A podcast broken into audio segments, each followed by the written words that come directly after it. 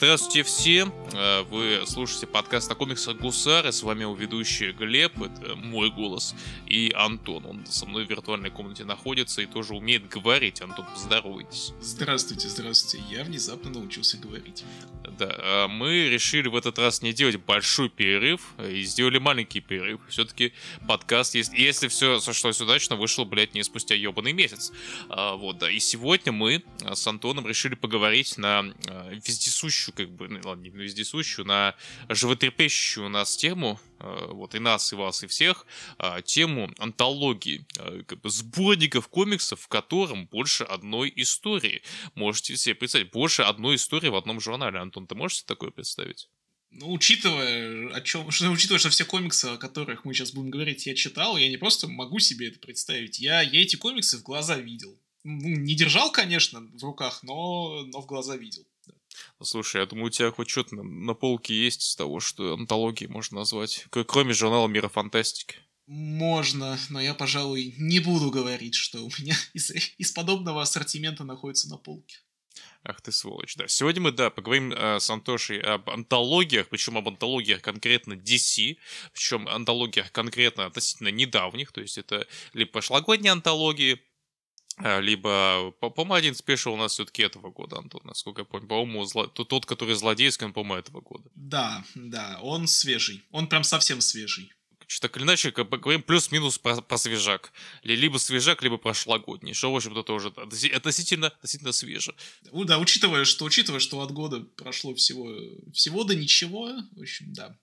Прошлогодние антологии тоже сойдут. Да, да, да. Поэтому мы поговорим, поговорим сегодня о них. Естественно, перед, вот, собственно, обсуждением нужно как бы провести аналитику антологии как формат, потому что, ну как же вы без нашего экспертного мнения. Вот, но прежде чем, прежде чем мы вам дадим а, наше экспертное мнение, сначала а, поблагодарим нашим замечательных бустеров. Да, если что, у нас есть страничка на замечательном сервисе Boosty, а, платном сервисе, на который вы можете кинуть у нас денежкой. Взамен на то, что вы кинете нас денежкой, мы вам дадим и всякие плюшки в виде там эксклюзивного чата в телеге, телеги, в виде, э, что у нас там есть, эксклюзивные подкасты, эксклюзивный контент, э, добавление друзей ВКонтакте, блядь, а, да, а, и, конечно же, за самую-самую крупную сумму в 300 рублей вы а, можете быть упомянуты нами голосом, а, прямо как сейчас будут упомянуты следующие люди. Спасибо а, Сергею Пушкину, а, спасибо Антону Торбину за подписку, конечно же, а не за, не, за остальное вот это все, да. Спасибо Amazing Chows, спасибо Лосьяшу и, и, и, и все, вроде все. Да, так вот. А, в общем, да, давай, да, Антон, что, что вы думаете об антологии? Что, что это за формат такой? Что, как, как это вообще, Антон? Вот я, вот я покупаю комикс, хочу там, чтобы там была одна некая история, а там, а там их больше одной, даже, даже больше двух, Антон. Это как так, блядь? А это происходит, когда издательство решает э, немножечко, да, даже не то, чтобы похайпить, а, не знаю, по ощущениям поработать э, себе во вред, потому что антологии это такой интересный кунштюк. Э, вот, казалось бы, всем вроде вроде бы всем хочется получать ну, более содержательные художественные произведения. Не только комиксы, но и кино, и не только кино, и сериалы, и прочие-прочие э, замечательные штуки медиа. Но вот с антологиями как-то так получается, что чаще всего читатель покупает кота в мешке, и э, нередки случаи, когда в антологии там, из пяти и больше историй читателю, условному такому в вакууме читателю, может понравиться только одна история, а, а то, и, а то и меньше одной. И вот сразу начинаются вопросы, а куда я потратил свои 5-8 долларов, а лучше бы, лучше бы я сходил, купил шаурмы или буррито, и, и да, и начинаются, короче, начинаются вопросы. Или в кино ходил в конце. Да, в или кофе попил. Вот. И да, и начинаются как бы вопросы. Но, на мой взгляд, просто антологии это по, в большей степени формат э, престижный, и престижный в том плане, что издатели флексят э, своими возможностями дать авторам э, ну, в рамках антологии полную свободу действий и сказать, ну вот, короче, у нас те, тема, условно говоря, такая, там, юбилей такого персонажа, или, э, как в нашем случае, там, большая часть антологии, вот у нас тут истории, значит, ограниченные в колоринге, там, двумя-тремя цветами, э, крутитесь, пишите, что хотите, а мы это опубликуем. То есть, в общем-то, да, в общем, это просто вот флекс издательских э, мускулов из разряда вот каких мы людей можем привлечь к написанию комиксов, э, дав им творческую свободу. Ну, в общем-то, как ты и сказал, это кот в мешке, но, на мой взгляд, это просто более позитивное проявление кота в мешке в том плане, что ты за там условную сумму, короче, или просто ты открываешь одну книгу, и у тебя там э, содержание от нескольких авторов, с некоторыми из которых ты мог просто быть незнаком. Условно говоря, это такое э, очень простое, незаурядное, но все-таки, на мой взгляд, все-таки полезное э, разнообразие, принесение разнообразия в твой читательский опыт и, ну, какой-то, знаешь, минимальный выход из зоны комфорта, что э, многим людям, как мне кажется, не хватает. Поэтому, да, это экономически невыгодно по большей части, то есть, вот если мы взглянем на такой мировой опыт, э, в основном антологии прижились вот, как бы, ну, как бы, не, не то, что прижились, а до сих пор используются в странах, где это стало скорее традицией, чем каким-то экономически выгодным моделью. То есть, вот, э, ты, ты сказал, там, за 5 долларов один сингл, а вот, условно говоря, э, когда мы говорим о том, насколько комиксы американские дорогие, мы всегда вспоминаем, условно говоря, мангу, что ты за примерно те же деньги, там, ну, может, там, на, доллар, на два больше, э, ты покупаешь вот огромную, сука, журнал, там, Shonen Jump или, там, ну, условно говоря, любой журнал, там, японский, с мангой, вот, и сидишь его читаешь, балдеешь. И, с одной стороны, это, конечно, прикольно, но, но, с другой стороны, э, знаешь, среднему японскому, там, читателю манги, ему как-то до пизды, что там за морем океаном есть такая страна Америка, и что там, как бы, 30-40-летние дяди, блядь, как бы каждую среду, там, или вторник, э, если вы фанат DC, э, значит, уходят в комикшопы, как бы, вываливают огромное количество долларов за то, чтобы почитать, короче, комиксы, блядь, с рекламой за много-много денег. Э, ну, в общем-то, у них тоже в всяких этих э, журналах есть реклама, что, ну, типа, нормально. Вот. Но тут, опять-таки, ну, ну и в той же Англии есть немного, ну, в Великобритании есть все-таки 2000 AD, и то такой, типа, то, то, то, тоже не очень, не очень успешный, короче, не очень популярный на вот таком э, масштабе. То есть там такая тусовочка, конечно, есть, но вся эта тусовочка британская, она в основном в американский издательство идет по большей части. Ну, то есть вот любят приводить в пример, там, условно говоря, что вот э, не хочу читать комиксы двойки, почему? Потому что, ну, вот там, короче, надо платить за то, что, вот, блядь, ты читаешь ongoing, а потом начинается у Marvel Comics или у DC Comics Event, сука, а я не хочу читать там tie-in к event и вообще как-то с Веном, с Вентом иметь дело. Что, ну, знаешь, как бы экономически хуевая модель. Что действительно экономически хуевая модель, но с другой стороны, ты когда э, купил, условно, опять-таки, Shonen Jump, целый журнальчик, ты, конечно, не обязан читать все, что есть в журнале, и даже большую часть того, что есть в журнале, даже половину. Короче, ты можешь купить Shonen Jump и читать там только ебаный One Piece. Но с другой стороны, заплатил-то ты, блядь, не, не, не, не только за ебаный One Piece, но за весь журнал. За, со всей его рекламой, там, вкладышами и так далее. И все-таки, ну, какое-то любопытство у тебя из, как бы, ну, знаешь, книга тебя как-то располагает к тому, что ты бы ее прочел как-то, ну, больше, чем одну историю. А, и в этом, ну, хоть какая-никакая, ну, типа, иррациональная ценность антологии. То есть они, они с одной стороны стороны, очень невыгодно экономически, постоянно читатели, условно наебывают на деньги, э, но, блядь, они при этом дают хоть какую-то вот как бы потенцию к тому, что читатель, сука, ну, что-нибудь сделал в своей жизни, типа, знаешь, вне зоны комфорта, что все-таки, ну, чуть-чуть, чуть-чуть все-таки э, полезно. Ну и в антологиях, о которых мы сегодня будем говорить в этом подкасте, э, все-таки по большей части встречаются ну, законченные истории, вот от нач... не то, что от начала до конца, просто вот именно ваншотные такие истории, что э, даже в рамках э, комиксоидных ангоингов э, дикая редкость. Поэтому, поэтому да, то есть в какой-то мере такой привет из прошлого. А, есть такое, ну, стоит признать, что и американские комиксы, они по большей части там долгое время были антологичным форматом, то есть даже если мы возьмем какие-нибудь там марвелские ангоинги более ранние, там 60-х годов, там та же вот фантастическая четверка какая-нибудь, или там, ну, говоря, не знаю, Человек-паук, они тоже делились как бы на части там истории поначалу, просто потому что, ну, вот обычно там были не части истории, а вот отдельные истории, просто там, говоря, там э, в одном журнале там четыре отдельных самостоятельных ongoing а шли и нормально нормально все было. Ну, то же самое было в DC с э, теми же Бэт-комиксами. То есть был прям такой Бэт-магазин, в котором был, были истории там Бэтмена, Бэтгерл, Робина, а, остальных и так далее. Там. Вот было Batman Family, было Action Comics какое-то время, была антология, короче, без Супермена вообще. То есть они такие, а, похуй, пускай, пускай работает, мальчишка. Вообще мы в какой-то степени уже говорили про такую плюс-минус авторскую антологию. Знаешь, это, та же вот э, тут же мороженщик Максвелла Принца и э, Мартина Марацу. Это, конечно, формально антология, но, знаешь, это не та антология, знаешь, по, по примеру, который мы будем говорить, вот, например, сегодня.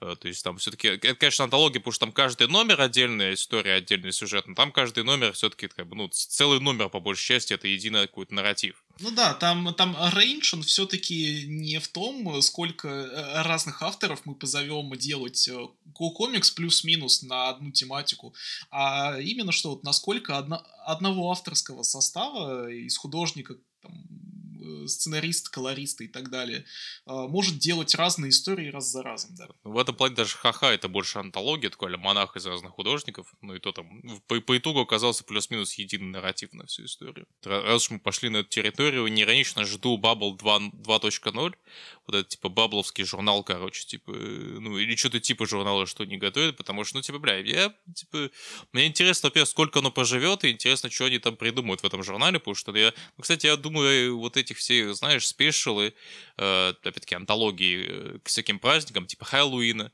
еще к чему-то там, блядь, еще к чему-то там, блядь, это все, знаешь, какой-то проба пера того, как, насколько быстро они могут организовывать подобные вещи, знаешь, типа, вот вы. Ну, прощупывание почвы. Ну, то есть, да, я, я надеюсь, у них это получится. Я, я, я, может быть, даже первый, наверное, буду покупать, если их нормально будут, короче. Ну, типа, на bubble.ru выкладывать, потому что если там опять будет, она, она будет, короче, месяц ждать, пока, как бы, э, значит, сначала не напечатают, потом надо месяц ждать, пока они это в digital е релизят, то я буду, короче, недовольной жопой. Вот, я, почему по большей части в таком состоянии нахожусь. Ну, в общем, да, давай, наверное, перейдем к самому обсуждению основных комиксах. Начнем мы, а, наверное, с эталонного примера DC-шной антологии, и не просто эталонного примера любой антологии, а, но эталонного вот а, спешила в честь а, юбилея персонажа. То есть нас DC последние пару лет балует нас как читателей, и даже остальных читателей, не только нас вдвоем, Антон, балует всякими, так сказать, anniversary спешилами, всякими спешилами, посвященными там 80-летию персонажа, 75-летию персонажа, там сколько это там летию персонажа, короче. Так уж получается, что довольно много персонажей было придумано вот прям друг за дружкой в исторической перспективе, и поэтому, да, э, какое-то время, в общем, звезды так складывались, что там, антологии с э, круглыми датами и чуть менее круглыми датами, э, они прям вот раз за разом шли. А, ну да, причем предвестником этого были экшен и детектив комикс, которые именно имели не круглые даты, но круглые номера. Все-таки там это экшен комикс и детектив комикс, они, я так понял, какое-то время были там и, и, и ежегодниками, точнее, не, еж, не ежегодниками этими, а и еженедельниками и так далее. То есть там это, ну, помашнили чуть, короче, нумерацию всей этой штуки.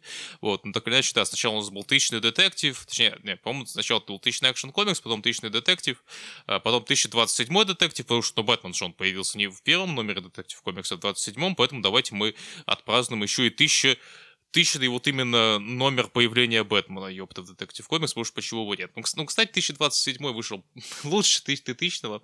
Вот, ну и да, если вы читаете комиксы именно на русском, то вы, э, короче, до, до нас, как правило, доходит как бы Бэтмен-контент, поэтому вы, скорее всего, читали именно тысячный Бэтмен, э, Бэтмен 1027, Джокер, 80-летний special, кстати, тоже не самый плохой special, э, что был вот. Но, но для, на наш взгляд, лучшим пока что эталонным именно спешлом, а у нас, опять-таки, много было и про женщину-кошку, и про Робина, и про зеленого фонаря. Короче, блядь, реально много про кого были а, спешилы, но, на наш взгляд, лучший, как это ни странно, а, спецвыпуск, посвященный к 80-летию зеленой стрелы.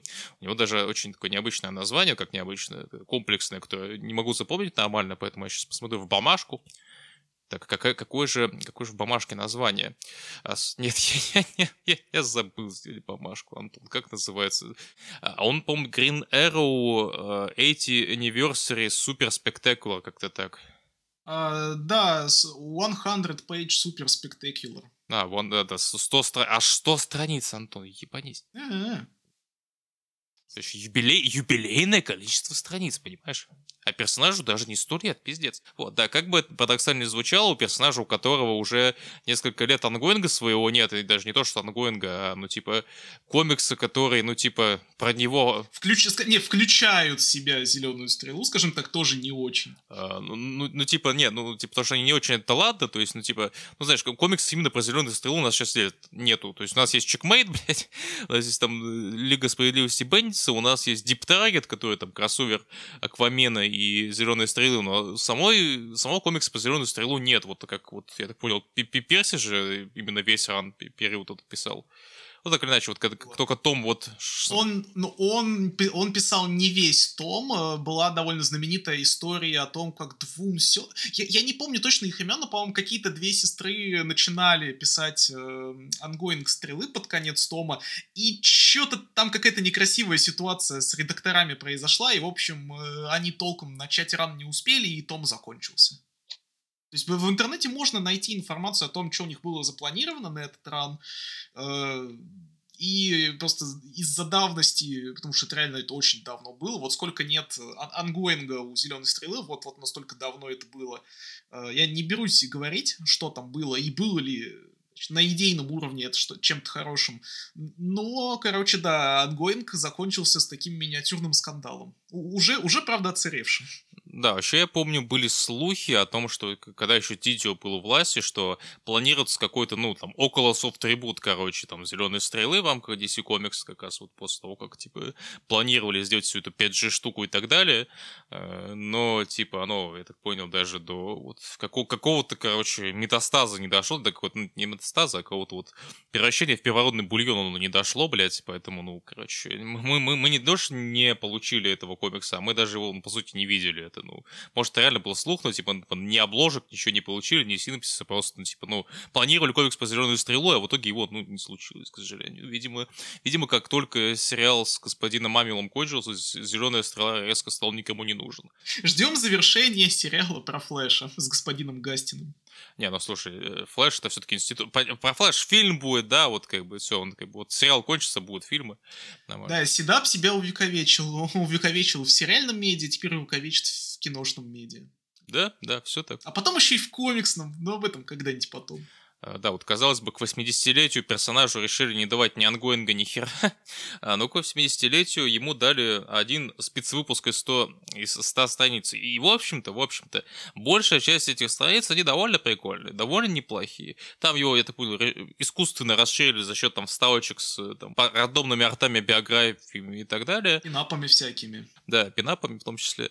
Но, типа, в общем-то, очень хороший спешл. Вот. Почему? Почему? Казалось бы, тут, тут больше большая часть истории можно было сказать просто, что ну тут просто, ну, большая часть истории не так или иначе интересны. Мы по ним вкратце пройдемся, по их э, описаниям, фабулам и так далее. А, ну, как мне кажется, ключевой момент вот всей этой антологии в том, что она вот э, на фоне других антологий, там, Anniversary Special и так далее, она очень хорошо передает разнообразие э, Стрелы как персонажа, то есть в течение годов, так сказать, в течение его жизни. Оно отражает плюс-минус там, типа, его всю историю, так или иначе.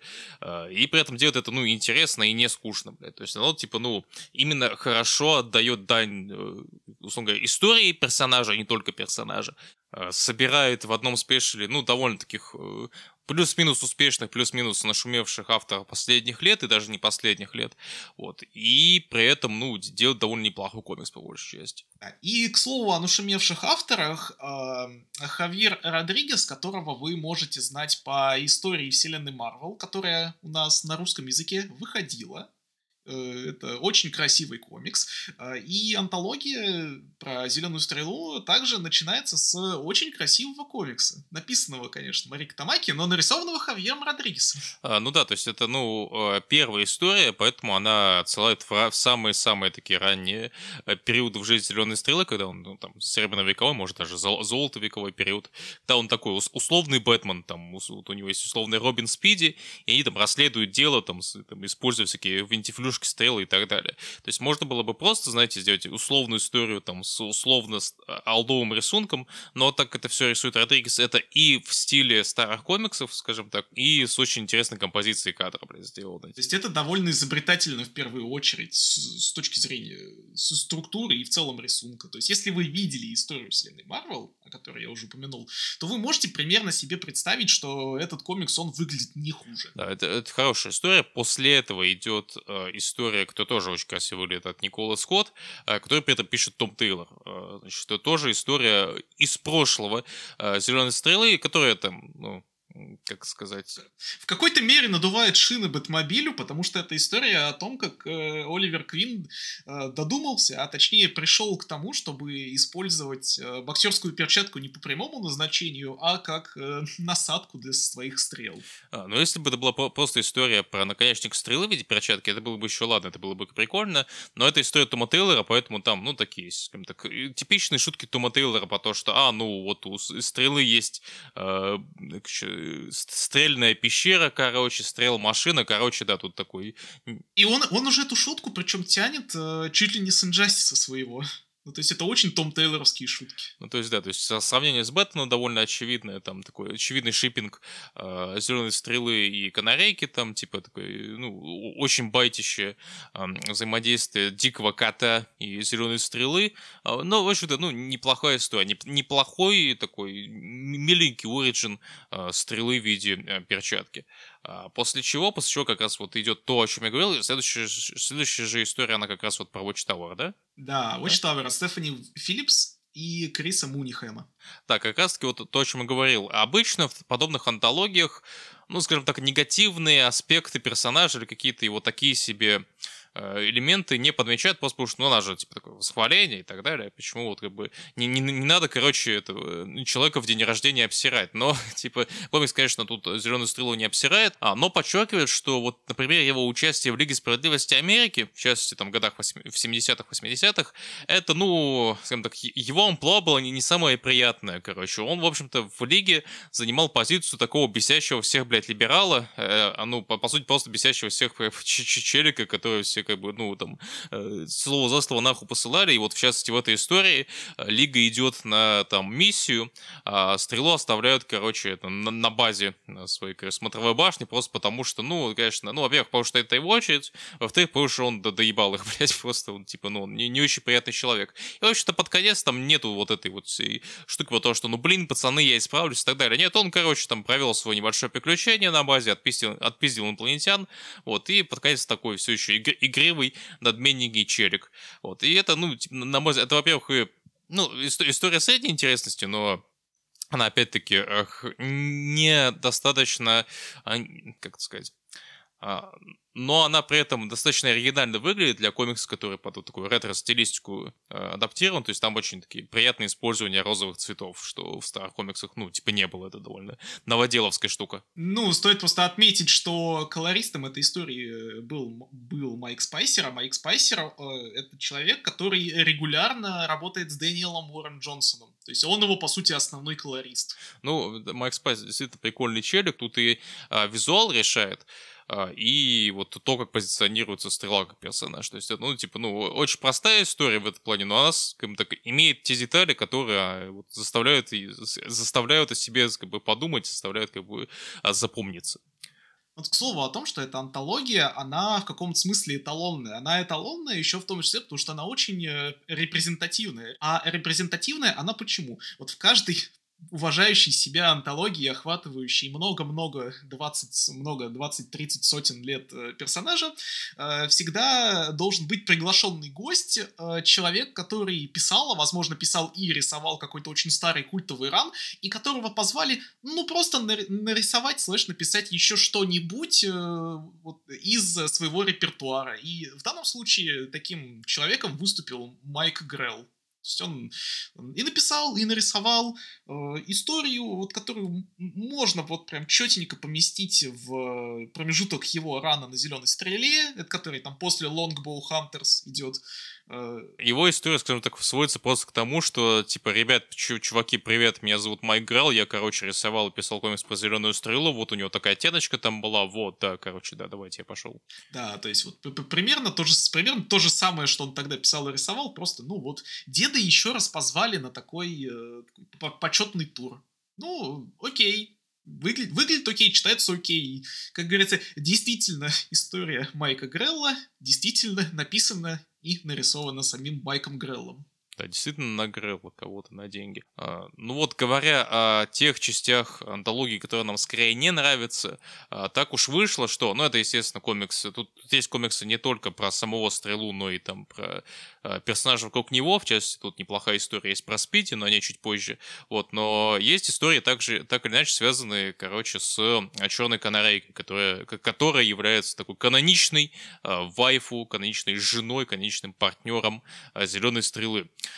Вот. И вот история Arrow and the Song, которая, конечно, скорее про там, пересказ истории Оливера Квина, там, который, блядь, на остров попал и так далее, вот это все говно. А, и история а, Star City Star, не, не Star City Star, а Happy Anniversary, как бы счастливая годовщина. Вот, собственно, ну, вы поняли, как ну, годовщинский спецвыпуск, да. Вот они так или иначе а, содержат в себе черную канарейку, а вот, собственно, Happy Anniversary, Вита Аяла и Лауры Браги, она как раз полностью, можно сказать, по канарейку. А, а вот обе эти истории, они довольно пососные, скучные, неинтересные. Как бы, самые неинтересные, что есть в антологии. Типа, а, жалко, конечно, что э, Черной Канарейке так не, повезло, но с другой стороны, а ну, спешил-то не ее, а как бы егоный, понимаете? Поэтому вот э, не, не, не, нечего было и начинать существовать. Короче, да, к сожалению, обе истории такие себе, со средней интересности, э, если, если быть вежливым. Если быть невежливым, то они довольно скучные. Вот и, если бы их не было, было бы лучше.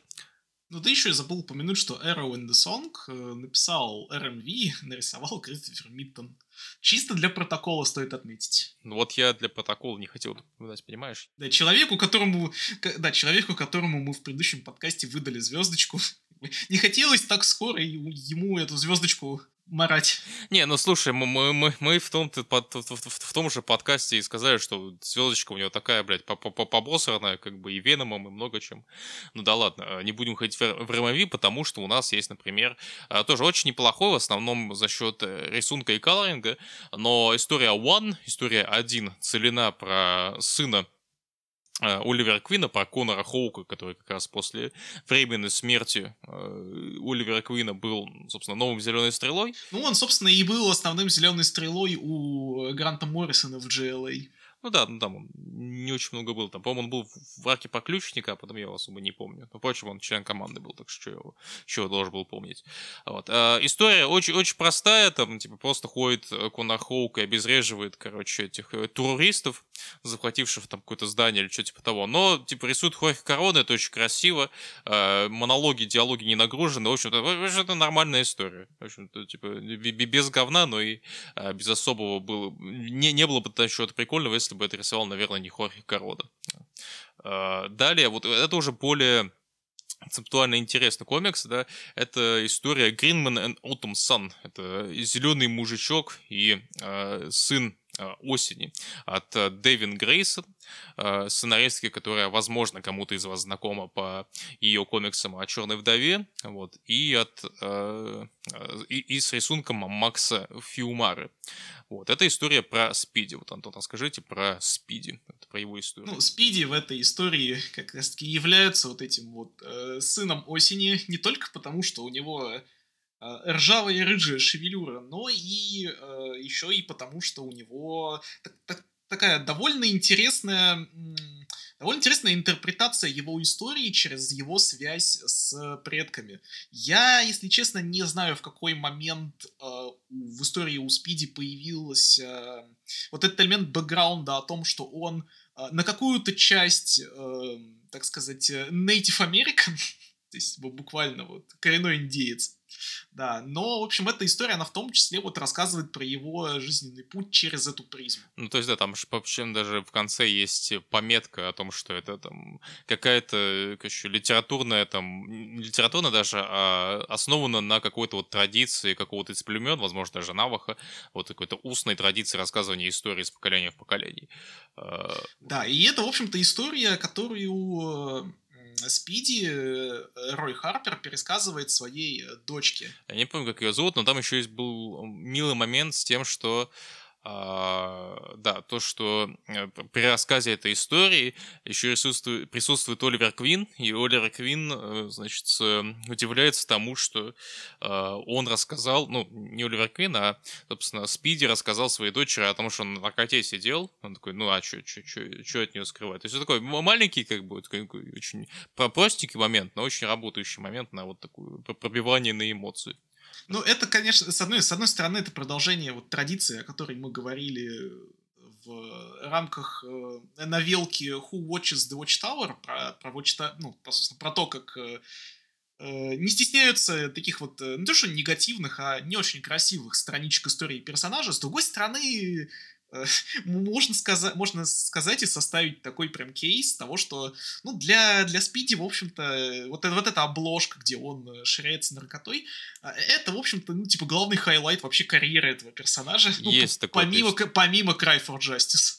Ну, Cry for Justice уже даже, да, даже его толком не вспоминают там, а вот его наркоманию вспоминают гораздо-гораздо чаще, поэтому, ну, типа, это, это, это уже не там какое-то темное прошлое, это скорее ресурсообразующая штука, это уже как алкоголизм Тони Старка, это просто есть, как бы от этого не уйти.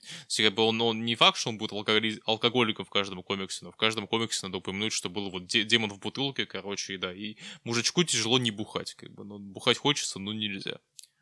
Так, главное это не опошливать, э, не опошливать какими-нибудь вещами вроде цифрового демона в бутылке. Ну, в общем, ладно, сегодня мы об этом вспоминать не будем. А далее идет очень типичная для таких сборников э, история. Э, история слэш такой ансамбль всех злодеев там, или близких персонажей персонажа, э, героя. То есть вот у Питера Томаси есть такой фетиш э, в бэт-антологиях делать истории, в которых Бэтмен вспоминает, короче, ну вот у, нас, у меня есть злодей Жокер, у меня есть злодей Ядовитый Плющ, Пингвин, э, Двулихий, чё, кто у меня еще есть, там, этот, блядь, как его нахуй, Рейдлер, ёпта, вот. Ну этот фетиш, кстати, распространяется ведь не только на антологии, он же свой ран на детектив комиксе, по сути, с, ну, с этого и начал Arkham Mythologies, она вот уж буквально про, про то, чтобы вспоминать, что вообще у Бэтмена в его лоре большом и необъятном есть. Ну вот да, ну ты сам заметил, что это скорее именно про лор, там, про историю и так далее, а я говорю именно вот про злодеев, знаешь, это, конечно, каталог, короче, вот у нас, у нас есть Джокер, Харли Квин выезжает, опа, листаешь каталог, такой, о, какие зло, у злодеев у Бэтмена интересные, нихера себе. Вот, и да, это история Фила Хестера, который э, в контексте «Зеленой стрелы» известен тем, что он рисовал ран Кевина Смита, э, вот, ну, неплохой довольно ран, хорошо рисовал, и до сих пор хорошо рисует, вот, но а, вот эта история, она, она неплохая, она опять-таки тут нужна просто, чтобы, короче, а, вспомнить о том, что, ну вот, да, короче, были такие челики у стрелы, там даже есть такой прикольный то есть прикольное даже нарративное приключение с тем, что это такая галлюцинация, которая там, по-моему, какая-то девочка, какой-то ребенок там насылает на зеленую стрелу. Вот. Но просто а, вот эта история меня заставила задуматься о том, насколько же, блядь, у зеленой стрелы нахуй злодеев толком нет. То есть у него есть Мерлин, у него есть Вертига, Э, ну, ну, Ономатопея есть, которого Смит придумал, и то он, блядь, уже злодей Бэтмена скорее, чем как бы злодей Стрелы. Есть Ричард Дрэгон, но про него почему-то не хотят вспоминать. А Ричард Дрэгон, он, он просто у Лемира был, но вообще Ричард Дрэгон, это же изначально вообще просто какой-то рандомный чувак-каратист у DC. То есть, типа, опять у, у, у Стрелы фатально нахуй злодеев нет. То есть, у него как бы раз-два и, ну, в общем-то, да, раз и два, блядь. А, а, а старанием Сидаба, по сути, в злодея, ну как злодея, в антагониста к Стреле стреле приписали и Девстроук теперь. Не, ну, типа, учит ну, седап это седабом, как бы, а, ну, да, у, у Стрелы, короче, как мы выяснили, очень-очень мало злодеев. Как бы, подонатьте а, бедному, короче, миллионеру Оливера Квину своего собственного злодея, а то он заебал. У него, блядь, злодей это какой-то граф ебаный, как бы, с э, вертушками, короче, и, как бы, темный стрелок. Я все понимаю, но, блядь, а, вот, а, ну, неплохая история. Да, к слову, про темного стрелка. Э, следующая история Да, как бы здорово про этого, блядь. Я, бля, я про Ворошиловского стрелка, да, стрелка, да. Вот, а, да, сейчас идет твоя часть, Антон, потому что вот, короче, э, истории для, скажем так, для новичков больше, для более таких современных читателей э, стрела комиксов. Вот история от Бенджамина Перси от Шмидта и история от Джеффа Лемира, Андреа Сарантино, собственно, вот авторов э, плюс-минус таких наиболее популярных комиксов про стрелу последние 10 лет, плюс, ну, те, которые у нас на русском хотя бы выходили. Ну, ран Бенджамина Перси действительно начинал выходить на русском языке, и я, если честно, не помню, закончился ли он. Нет. Но я помню, что я вот... Отлично. Но я точно застал первые, первые три харда э, с ним на русском языке. А, это, это, ну, то есть, ну, то есть ты все харды застал на русском языке. А, ну, а, ну, ну, потрясающе. Э, это, получается, чуть ли не, не половина или треть истории, в общем, на русском языке только есть. Ну, ран, кстати, ран, кстати, не самый плохой, но конкретно эта история, она вот помещается в контекст, э, ну, кстати, примерно в, как раз вот в контекст середины, там, второй по половины рана, когда Оливеру Квину, в общем, пришлось прятаться в лесах. И... Э, да, расскажи нам про лес, Антон.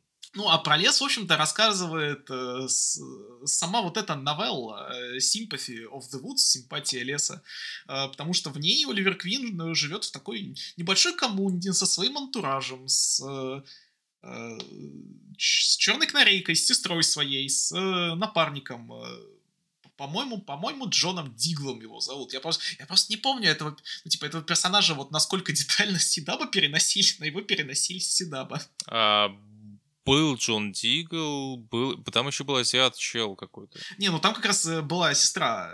А, да, был, да, был, точно, был азиат комп- компьютерщик, да, местный айтишник вместо Фелисити Седабной. Короче, да, история, она э, в какой-то мере родственная истории Майка Грелла, она про то, что, вот помните, помните, был такой ран, и вроде бы даже успешный, и вроде хороший. Вот, э, посмотрите еще раз на Канарейку и Оливера, Оливера Квина значит, в рисунке Отто Шмидта, посмотреть, какие они сасные, и какой, э, какой Мерлин как бы плохой антагонист. Вот. Ну, то есть, э, не, не сильно примечательная история, за исключением, естественно, самого рисунка, но она вот э, э, такой приятный колбэк для людей, которым понравился ран Бенджамина Перси. Поэтому, в принципе, она, она, она нормальная. Она, она может быть даже за счет сочетания там, рисунка и сценария, возможно, даже чуть лучше, чем история Майка Грелла, но я вам об этом не говорю. То, то есть ты не будешь людям объяснять, как тут, как тут используют лес как метафору? Блять, а напомни. А там, по-моему, через лес описывают то ли капитализм, блядь, то ли еще что-то нахуй еще сейчас, то ли society, блядь, сейчас я найду эту хуйню. Я, а вот ты вспомнил, блядь, сука, но, но нет, надо, блядь, это... Взять дело в свои руки, блядь. For, forests are cooperative networks. Fungus connects the roots of every tree so they can share nutrients and signal warning to one another. Энд Сигма, да. Ну, в общем, понятно. Это лес это такой, такой микрокосм для society. No, no. The forest is the best example of socialism in a way. Э, да, да, да. There is no great for loneliness. Ну, это вот, к слову, да, про, про то, что у нас зеленая стрела это такой вот э, либерал до мозга костей. Понимаете, Россию можно объяснить через лес. Лес сгорел, блядь. Да, так вот. Э... Да, а следующая история, она уже менее заряжена на подобные, на подобные выкрутасы. Так, слово про людей, которые сгорели.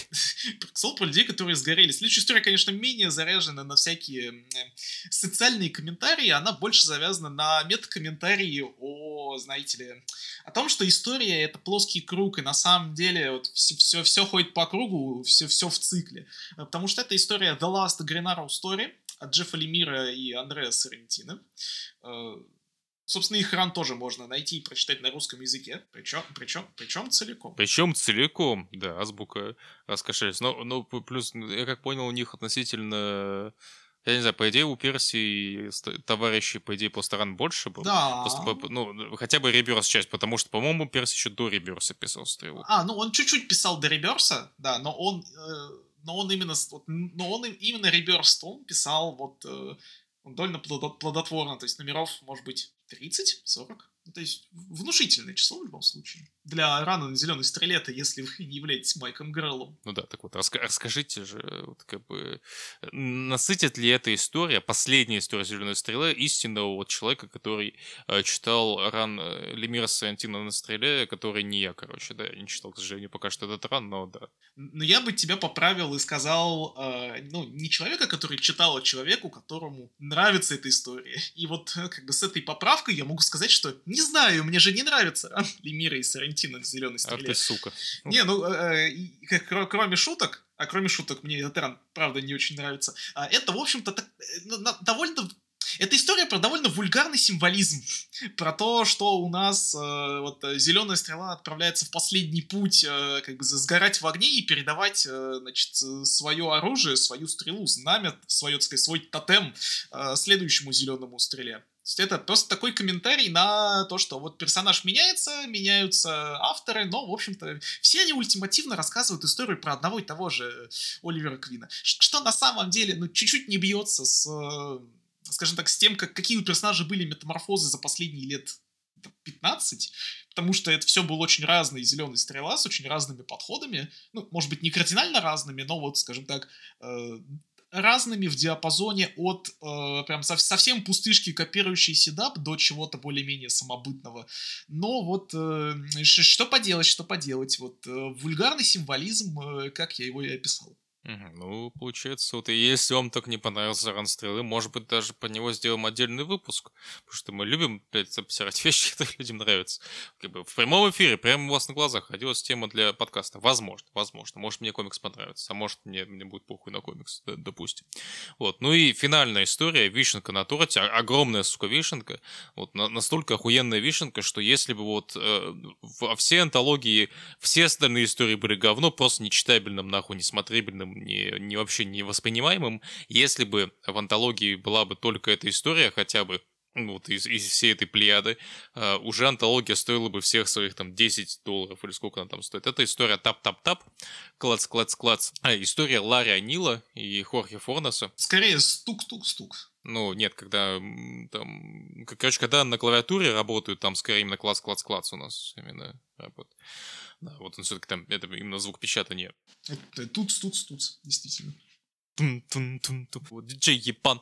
Да, а, значит, Ларри Анил, сын э, почившего э, в год или за год до выхода комикса Денниса Анила, который очень, очень важный автор был для «Зеленой стрелы» и «Зеленой фонаря», и, в общем-то, очень важный автор для комиксов в целом, в частности, для комиксов о Бэтмене. Он, он важный был и как автор, и как редактор, не будем забывать. Ну да, я... То есть в целом, как, как, как большая творческая единица. Это был важный человек. Да, он в том числе, кстати, захаживал на всякие антологии, Э, вот у него как раз на русском можно почитать его историю э, для антологии про Джокера для 80-летия. Ну, там, не ахти была история, но все-таки все-таки была. То есть дед, дед в принципе, до, до конца работал.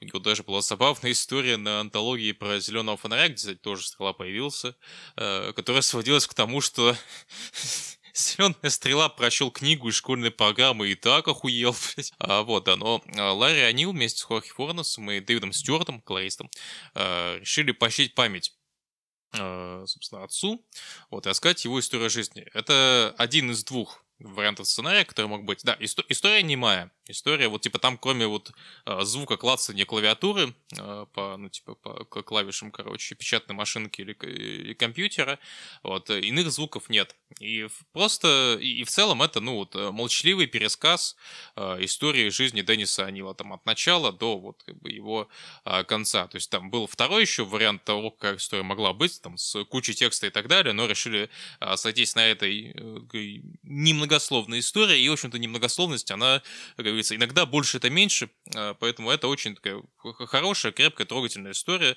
И, и с э, повествованием отличным, и в целом очень, ну, хорошее прощальное письмо. И там всякие отсылки на то, какие хобби были у Дениса Нил, там, по-моему, какая-то кукла была, которая там, типа, Денис Нил, так понял, любил этих, короче, марионеток мастерить и так далее. То есть там, типа, ну, именно такие инсайдики всякие прикольные, интересные, и, ну, очень хороший не мой комикс о, о почившем деде. То есть там ему а, даже нам, вот когда он уже умер, там практически все dc и, и по, по возможности не dc герои э, пришли вот как бы по части памяти бы, папки, потому что, ну, действительно, папка много для э, и для сына сделал, для комиксов DC, и, ну, не только комиксов DC.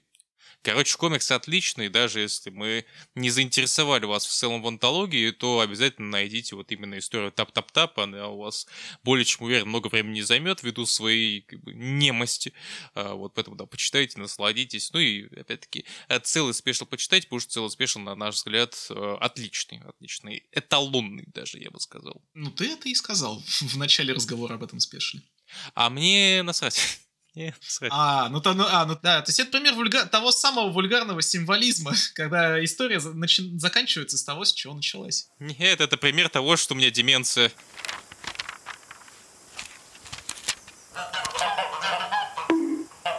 Кстати, о Роборосе, да, Бэтмен.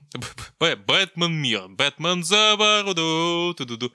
Да, короче, в том году э, издательство DC Э, порадовала российских, не только российских читателей, мировых своих фанатов э, спешлом под названием «Бэтмен Мир». Мировой комикс? Да, антологии «Бэтмен Мир», э, у которой, собственно, довольно простая, но рабочая концепция, очень так, экономически рабочая концепция, сделать такой большой сборник там в харде, там, совсем, что надо, большую антологию Э, где историю про Бэтмена э, будут писать, короче, ну там, э, ну, антология из разных историй о Бэтмена, каждую из которых пишет отдельный представитель конкретной страны, ну, отдельная там авторская команда от отдельной конкретной страны. И в том числе, да, участвовали в сборнике авторы из России, в частности, Кирилл Кутузов, да, Егор Прутов, Наталья Заидова, ну да, ну и да, отметим и Леттерершу, девушку по Буковым Ольгу Варламову. А, ну, мы, наверное, пойдем, что называется, от А до Я, от первой до последней новеллы в этой антологии. Но, но ну, прежде чем, да. Ну, то есть, да, для многих именно в России это было событие, что охуеть, русские авторы сделали комикс про Бэтмена. Пиздец, я уверен, а, похожие были э, сентименты там и в Чехии, в Германии, Италии, там прочих э, участниц э, эти, этой всей штуки. Вот. В Америке, кстати, в англоязычном интернете, из того, что я понял, вообще хайпа вокруг книжки особо-то и не было. То есть, там, если там посмотреть комментарии, ну, на, на количество комментариев вокруг там, там рецензий на эту книжку и так далее, то, ну, типа, американцев, скажем так, ну, а, не очень интересовало, что там всякие вот эти вот, блядь, челядь, блядь, из Франции, Японии, тьфу, блядь, как они, что они комиксы умеют делать, пошли не нахуй, да. Ну, то есть, ну, то есть этот комикс был гуманитарной помощью странам третьего мира, все мы поняли, да? да. Ну, ну, ну, нет, ну, это так иначе было событие, скажем так, для стран-участников, которые не Америка, потому что, ну, ну, ну стоит признать, как бы, это, это и по вот начальной истории видно, потому что американская история, она ну, вот как бы не... Максимально на отъебись. Ну, она не максимально на отъебись, она, скажем так, ну, э, она открывающая, вот, да, давай будем деликатно, она открывающая, поэтому ей можно быть ни о чем, блядь. Э, потому что, ну, это, ну, типа, я не очень фанат э, Азарелла и Бермеха как авторов Бэтмена. Мне не очень там ни, ни, ни, Джокер их не, не зашел, ни Ноэль, блядь, ни говно, ни э, их проклятый, да. Проклятый. Гимны. Проклятый, сука. Вот, то есть они, на мой взгляд, не... У Азарелла был прикольный вот та арка, которую он делал с Эдуардо Рисо, который, про который мы говорили э, в подкасте, про All Star Бэтмена и Робин, кстати, послушайте, если не слушали. Типа, вот эта арка была неплохая, возможно, у Азарелла были прикольные арки после или до этого, но вот, короче, с Бермеха, э, на мой взгляд, он ничего лучше, ну вот именно в DC комиксах ничего не лучше не сделал, кроме э, истории про Джокера, собственно, в антологии Джокера. Блять, мы слишком часто вспоминаем антологию Джокера. Заебал! Изыди, изыди нахуй, Джокер. Ха-ха-ха-ха-ха, я клоун. Да, так вот, э, к чему я, да, вот э, в чем э, стоит история американская от Брайана Зарелла или Бермио? В том, что, ну вот, короче, Готэм мой Готэм, Готэм мой, понимаете, настолько охуенен, что он распространяется на весь мир, сука. Как бы вот эта болезнь Готэма в виде э, преступности и так далее, она распространяется на весь мир. Подожди, если я правильно помню, там, там еще отдельный... А, там э, Готэм, как моя женщина. Рофл заключается... Да, отдельный рофл заключается в том, что не Готэм мой Готэм, а Готэм моя Готэм. Да, Готэм моя жена. Вот. Ну а на уровне рисунка что происходит? Ну, Бэтмен на фоне всяких достопримечательностей или просто на фоне каких-то локаций, которые не Америка. И, ну, скажем так, если э, Василия Блаженного, сын Бейзилс, короче, э, довольно быстро узнается, потому что ну, это, блядь, единственная нахуй локация, которой единственное, Которую знают англи- англоязычные художники. да, да. ну не, не то, что англоязычные художники, а англоязычные люди в целом. То есть, типа, там у нас, у нас нихуя нет, кроме э, Василия Блаженного, как бы, а если есть, то они во всех городах, сука, видимо, находятся э, вообще страны. А, да, на фоне каких-то японских иероглифов, какой-то японский квартал, что можно понять, ну, собственно, по, ну, по иероглифам, короче, по неону и так далее.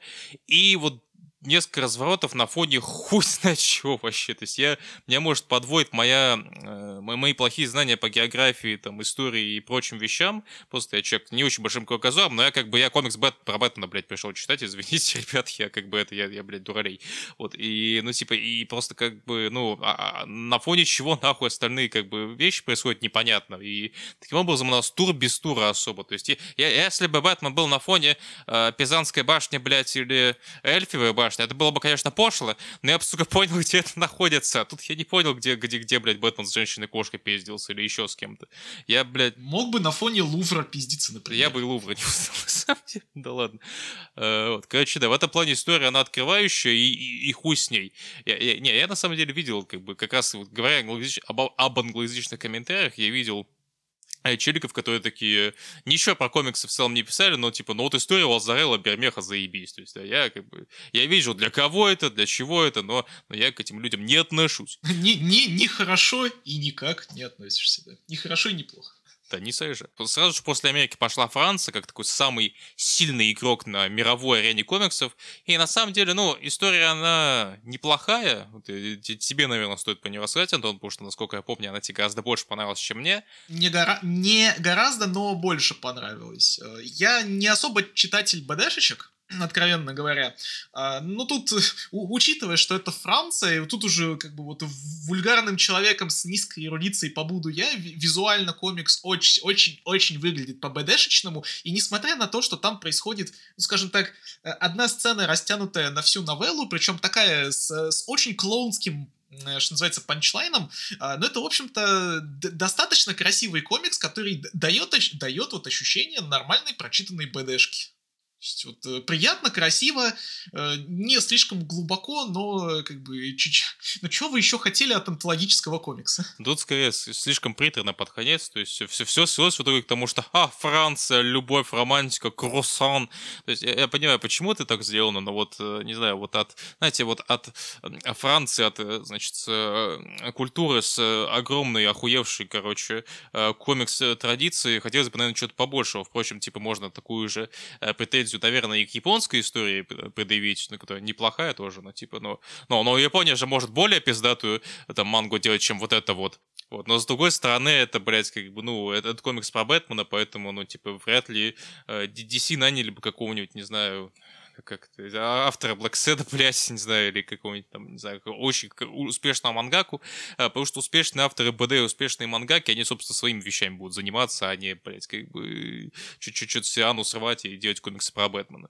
Вот, если вы не Энрико Марини, и то Энрико Марини как бы так на своих условиях так или иначе писал, а не для какой-то там саненькой антологии. Не, ну если вы успешный автор БДшки или, или манги, то вы, собственно говоря, заняты своим комиксом, и у вас уже достаточно, Ну да. достаточно тугие дедлайны, что называется, чтобы отвлекаться еще на какие-то антологии, на какую-то халтурку. А, не, просто на мой взгляд, э, ну это, конечно, достаточно вульгарное прочтение, что ахаха, Франция, любовь. А, но, с другой стороны, как бы, как ты сам говоришь, э, как бы мы тут пришли, значит, дуралей читать комикс про Бэтмена, а не э, там не читать peer review э, со Scientific Magazine, поэтому, по- поэтому, ну, типа, такое упрощение, оно, на мой взгляд, все-таки допустимо. Вот, за сведение, так сказать, к какой-то вот узнаваемой культурной особенности. Главное только, чтобы она не была слишком пошлой. И вот в данном случае она, она не слишком пошлая. Они, а, они могли, э, понимаешь, они вместо э, того, чтобы целоваться, могли пойти вместе в ресторан жрать лягух. А я считаю, что лягух жрать не надо. Лягухи, они, они ценны просто со своим фактом, э, так сказать, существования, тем, что дарят нам э, кажд- каждый день недели замечательную среду. А, но по поводу вашей реплики относительно легох, я процитирую одного интернет-философа и скажу, держи в курсе, ебалай... А, ну ладно, да. а, так вот, а, ну, к слову о европейских, как бы, о европейском колорите, фольклоре и так далее. И ебалайстве, да. Да, ну, ну да, ебалайс на самом деле, да, и, и о, о распиздействе скорее. Вот э, гораздо лучше, гораздо эффектнее, интереснее, на мой взгляд, получилась испанская история.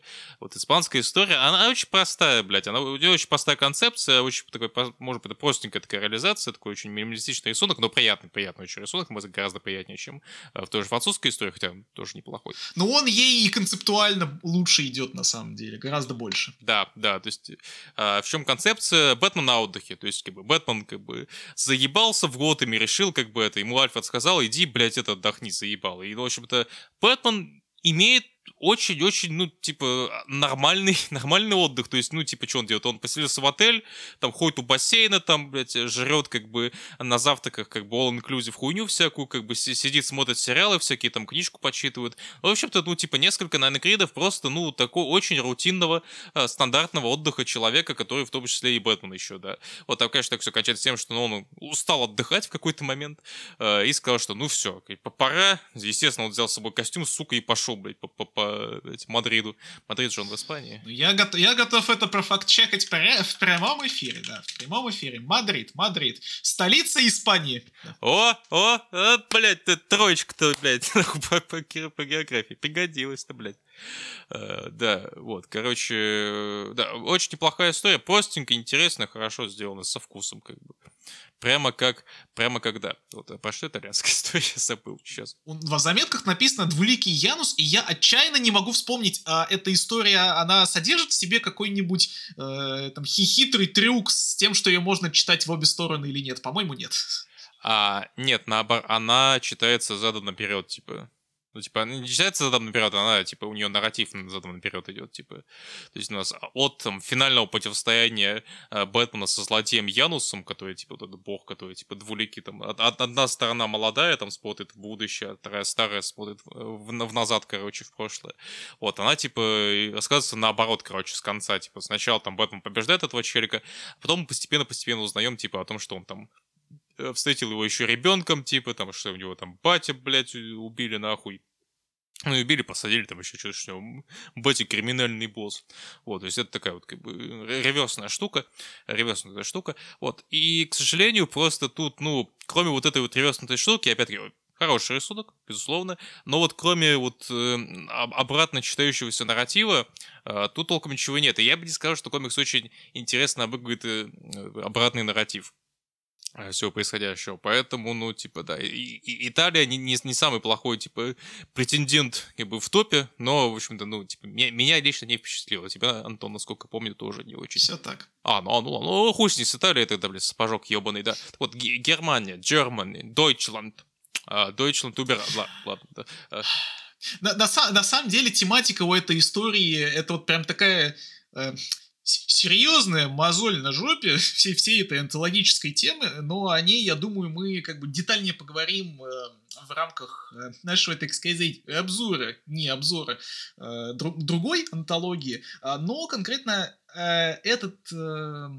Этот комикс, вот эту новелку спасает э, очень нетипичное и очень примечательное визуальное оформление. Да, комикс выглядит интересно, он, он, он, он... Ну вот спасает ее от, от, того, от того, чтобы быть э, такой вот очень постной историей про, про экологию. Ну да, там, короче, Джокер э, осуществил спиздинг, короче, людей, и оказывается, что эти люди, это, короче, плохие магнаты, но я так в очень в общих чертах описываю эту историю.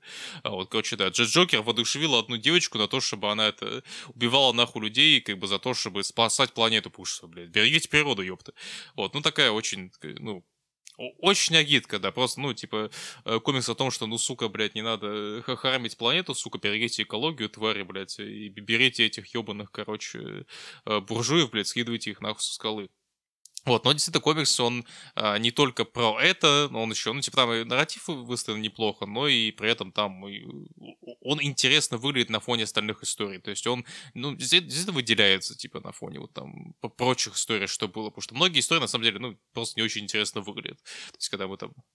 А, они так а, выглядят относительно стандартно, но с вариациями. А вот эта история, она что называется, действительно, вот в толпе ее очень легко будет заприметить. То есть у нее прям артстайл, вот, мое почтение в рамках, вот в рамках того, что Э, редакторы или кто там занимался значит, подбором э, творческих коллективов, редакторы прям вышли на очень интересного кадра, на очень интересного художника. Вот, ну, может быть, просто в Германии было на кого выходить, потому что у меня такое ощущение, что в Чешской Республике, блядь, некого, не на кого нахуй было выходить, кроме, вот, короче, Микола Сучаника, может, Сушаника, я не, не знаю правильно, как его э, фамилия произносится, без негатива. Вот, у него, ну, типа, я читал его сборник Horrifying Delights, ужасающие наслаждения, потом я даже о них рассказывал э, потом в личных разговорах после того, как прочел. Вот история, ну, типа, э, Бэтмен пришел в Чехию и такой, блин, в Чехии коммунисты были, коммунисты плохо. Э, вот, а потом оказалось, что, блядь, коммунисты... А, нет, не то, что были коммунисты, по-моему, как раз-таки эта история происходит там в 20 веке еще, типа... Да-да-да, Прага, 84 год, вот, да, типа, пришел Бэтмен, э, и вот оказалось, что ебаные злые советские ученые похитили кучу этих, блядь, экстрасексов, блядь, связали их, короче, всех, блядь, проводами и говном, и чтобы, короче, решили э, это токсичную, как бы, кибер-кринж-атаку устроить, как бы, ментальную на Запад, ебаный буржуазный, но, но, бля, не получилось, потому что Бэтмен их остановил, вот он сволочь, да. Вот, комикс, ну, типа, ну, неплохо выглядит, конечно, неплохо, ну, типа, ну, стандартно очень, то есть тут есть очень много панели, которые я пересал, потому что я великий художник, да. Но просто тут э, у меня мало претензий к художнику, просто потому что я читал его там, именно самостоятельные работы, и, скажем так, ну, в самостоятельных работах он порой и хуже выглядит на самом деле. Вот, но тут, типа, ну, такая средней душности история, э, которая при этом, ну, знаете, э, ну, тут коммунисты есть хотя бы. Тут, тут вот предыдущая история рассказывает нам о том, что э, вот э, э, эко-штука, как бы, значит, наплевательство на эко-темы это плохо. А вот тут рассказывается история о том, что вот как бы коммунизм это плохо. Вот, как бы, я считаю, это, это, это правильно, это, это, по-нашему, блядь. К слову о том, что по-нашему как раз добрались до вишенки, для, для главного для многих блюда среди российских читателей. Да не иронично хайлайта этой антологии. Не иронично, да, то есть как бы без вот как бы излишнего ура-патриотизма, как бы дроча на э, русский логос, прочие вещи и так далее. Без квасных хороводов, да. Uh, да, без хороводов, без говна, российская история получилась очень самобытной, интересной, оригинальной. Uh, то есть единственная история, которая на нее похожа в этой антологии, это в каком-то степени история японская, потому что и, и история российская, и история японская, она про художника. Но это не только история о художнике, но это еще история об эпохе, а, о смене этих самых эпох и о человеке, который э, проносит э, свой взгляд на Бэтмена, свое, так сказать, понимание Бэтмена э, через все эти сменяющиеся эпохи, и вот, ну, как бы думает о том, вот как он будет презентовать этот взгляд, переносить, так сказать, вот, ле- передать легаси этого персонажа своим внукам и прочее, прочее. То есть, на самом деле история довольно заряженная, довольно слоистая, слоеная, и, что называется, э, в ней достаточно много интересной фигни на подумать. А, ну, не знаю, что-то интересно фигурно подумать. Это, ну, история очень круто абьюсиковская. То есть это э, комикс про обычного плюс-минус человека, который, типа, вот смотрит на такого большого супергероя. То есть тут сначала у нас... Ну, вообще, как э, главный герой и художник узнает о Бэтмене, ему, по-моему, дарят э, то, то, то ли ластик, то ли еще какую-то штуку, типа, какой-то наконечник на там, карандаш. По-моему, ручку. Да, или, да, помню, просто ручку с Бэтменом наверху, на балдажнике. Вот он, блин, а что, что за, типа, Бэтмен, что это за чел? Я очень милый момент, когда там, типа, э, вот, э, там, одна девочка рисует, там, как, как одного Бэтмена, там, пацан рисует богатыря Бэтмена, вот, а этот главный герой рисует просто Бэтмена, который просто спасает людей. И там с годами он там видит что-то, вот, есть Бэтмен, который смеется, Бэтмен, который Азраил, там, какой-то еще другой Бэтмен, вампир и так далее. Но вот он в какой-то момент понимает, когда он впервые, спустя много-много лет уже, когда Советский Союз развалился, там, у меня там выставка, когда он уже полноценным художником стал, э, известным плюс-минус, там, на Западе и то, в том числе, вот, он видит Бэтмена, и понимает, что вот его версия Бэтмена, такой простой человек, там, улыбающийся, который помогает людям, что это, ну, правильная версия Бэтмена, что Бэтмен на самом деле такой, что он там не Джо какую-то хуй и так далее, а он просто простой челик, короче, который помогает людям. Это, ну, такая очень, в какой-то степени старперская, э, старперский взгляд, так сказать, на современные комиксы, эти ваши, которых, короче, какой-то неправильный Бэтмен, вот мой правильный Бэтмен должен быть такой, Митан Потейту и так далее. А, но это, ну, типа, в рамках такой истории, про вот историю жизни человека, такую ретроспективу всей его жизни, а, смысл очень органично, мило, и мне к этому приводиться не хочется. А, плюс были приемы такие, знаешь, очень такие читерские, то есть как, как, как задумать среднего фаната Бэтмена, отослись на его, отошлись на его там, эх, ну, историю публикации, скажем так, да, то есть отошлись от того, что там Бэтмен действительно ехал в Советский Союз, сражался с НКВД-демоном. В рамках комикса Марва Вульфмана, кажется, да. Ну, то, то, то, то есть та, та, там же причем буквально были приведены те самые, те самые панели, где Бэтмен бежит с поездом и говорит «Вызывайте милицию». Там даже сам персонаж отмечает, что НКВ демон, ну и бред, блядь, ебаный. То есть, да, там взгляд человека, который вот именно смотрел, как до занавеса, после занавеса, во время занавеса и так далее, там свои какие-то вещи рефлексировал. И даже такой милый момент в конце, когда, типа, вот он хочет передать свою легаси, вот свое наследие в виде этого такого, значит, своих отношений с Бэтменом, своей внучке, но понимает, что вот его внучка, у нее уже там свой герой есть, у нее там тоже вот там, э, она там рисует всякие штуки с чудо-женщиной, он понимает, что, ну вот, короче, как, каждому человеку, каждому поколению свои герои. Вот, что занятно, что в Бэтмене мире, э, если появляется какой-то персонаж вне, скажем так, бэт-лора, то это именно Чудо-женщина. То есть она появляется и в... Во французской истории. А, французской истории, да, типа с кошкой, собственно, с, с лосо э, ебучим своим э, правдивым. Вот, и тут появляется, и даже в какой-то степени вот этот э -э эко-мотив его можно подвязать там к э, антологии по Чудо-женщину, о которой мы будем говорить и так далее. А, но вообще, помню, ты мне рассказывал, Антон, из интервью, которое ты прочел на дважды два или где там было, с Кутузовым, с Прутовым. Да. Что... Э, да, да что это даже не скажем так, не первый и не основной вариант э, комикса, который вообще рассматривался к проработке, потому что, э, ну, ребята, скажем так, э, накидывали много идей, о чем вообще может быть э, вот этот комикс в рамках этой антологии. И идея, которая пошла в релиз, это была э, там идея на которую, ну, едва ли меньше, меньше остальных думали. То есть вот идея просто, просто рандомно проброшенная, которую даже не планировалось э, вот, дорабатывать до финальной. А в итоге ее донесли и аж в релиз пустили. Да, причем изначально, я так понял, там была изначально концепция, что это будет антология в целом про Лигу Справедливости. Да, а потом концепция поменялась. Да, хуй с ним, оставимся только Бэтмен, потому что, ну, ну кто еще, кому, кроме Бэтмена, нужен кому-то, блядь. Да, потому что то, что комиксы про, про Лигу Справедливости не продаются, а про Бэтмена, о, про Бэтмена продаются. Да, это правда, это правда.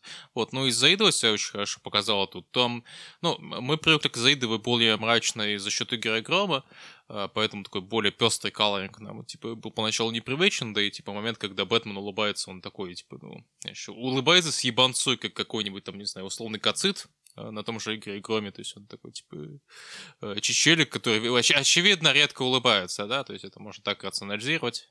Ну и, в цел, ну и в целом улыбающегося Бэтмена, как бы мы, как, э, значит, э, читающая комиксы единицы, видеть не очень-то и привыкли, а если и привыкли видеть, то это сразу означает, что что-то не так, что-то здесь нечисто.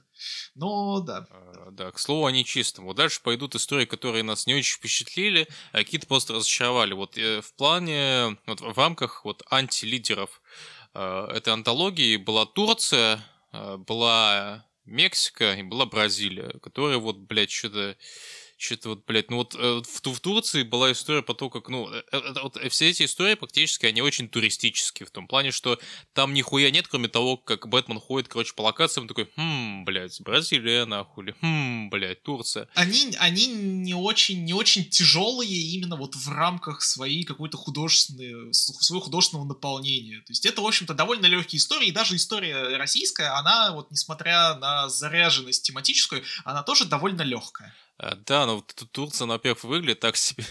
Э, плюс на какой-то момент решили подвязать тоже континенте тем, что а вот оказывается, что главные злодеи истории это, короче, ветка судасов. Вот, охуенно, круто. Типа, это, это вся история, блядь, там не, не что-то интересное произошло. А в Мексике был там Бэтмен и Пизок а, местный тоже, ну, не очень интересно выглядело, к сожалению. Ага, а еще, а еще если это помножить на, скажем так, вот э, мои тяжелые отношения с э, бэткомиксами, которые утопают в мистике, ну, ну, в общем, да, как бы, понятно, почему эта история, например, у меня оказалась в антилитерах. Вот, а про что была бразильская история, на самом деле, вот вообще не помню, все могу любую историю вспомнить, кроме бразильской, блядь. То есть, э, в Мексике был призрак, а в Бразилии, блядь, ну реально такое ощущение, просто Бэтмен, то есть, шароебился. А, да, там, по-моему, была хуя, потому что, типа, ну вот, в Бразилии есть проблемы, короче, надо бороться, блядь, типа, надо, надо быть Бэтменом, блядь. Ну, ну, то есть, в какой-то мере такая маленькая миниатюрная черная дыра посреди э, Бэтмен мира. Да. Вот, да, еще мы пропустили, ну как, э, вот расскажи про Польшу, Антон, что было в Польше? Вот в Польше был Петр Ковальский. Петр Ковальский неплохо нарисовал комикс, типа, э, российский читатель его мог видеть в комиксе по, по, по игре Bloodborne, который еще Олеж Кот писал. Вот, но, да. Ну, а что самое важное, как бы в, в Польше, в Польше э, был гейминг. Э, на самом деле там гейминг был очень мимолетно, э, история, она, в общем, а, история, она обо что? Вот прилетает Брюс Уэйн в Польшу, и ему, значит, советуют э, вложиться в игровую индустрию, потому что в Польше она на подъеме. Вот. Но это, но это не вся история, понимали, да. То есть он там, типа, э, он хочет купить какую-то компанию, просто потому что он знает, что это хорошая компания, но она загибается, и он хочет ее таким образом поспонсировать. Э, его глава этой компании говорит ему, иди нахуй, короче, ты, я тебе не доверяю, блядь, лучше в геймдев вложись, он вроде прибыльный, блядь. Вот, потом, естественно, уходит ее, там, блядь, нападают какие-то бандиты шизоиды твари, ее спасает Бэтмен, и она такая, а, ну ладно, короче, я, блядь, это доверяю тебе, Брюс Уэйн, давай. Ну, то есть, на самом деле, ее можно было бы спутать с чеховской историей, если бы не вот э, геймерский аспект. Ты хотел, ты, ты хотел сказать чешской, чешской истории, Антон. Я сказал то, что я сказал. Пиздец. Антон Павлович. Вот. Ну и остались как бы... А, а, а, да. а дальше у нас как бы со стороны Азии. Паназиатский как бы сегмент. Вот у нас и, и суси, и роллы, да. Вот, да. Ну, Давай, давай тогда это, то топ-3, короче, от, от первого у нас есть Южная Корея, Китай и Япония. Вот как бы вы выставим их сразу в иерархию, выставим. А, Южная Корея самая интересная, самая красивая из, из, из, из, из, из азиатских историй, а, потому что она, во-первых, очень, очень, очень красиво покрашена, очень хорошо. У Бэтмена прикольный костюм. Там есть момент, когда Бэтмен, э, короче, чтобы пиздить э, нужных ему людей, короче, вырубает, скажем так, цвет в комиксе на один разворот. Это очень красиво красивый, прикольный разворот. А, вот, ну и в целом, типа, компетентная история.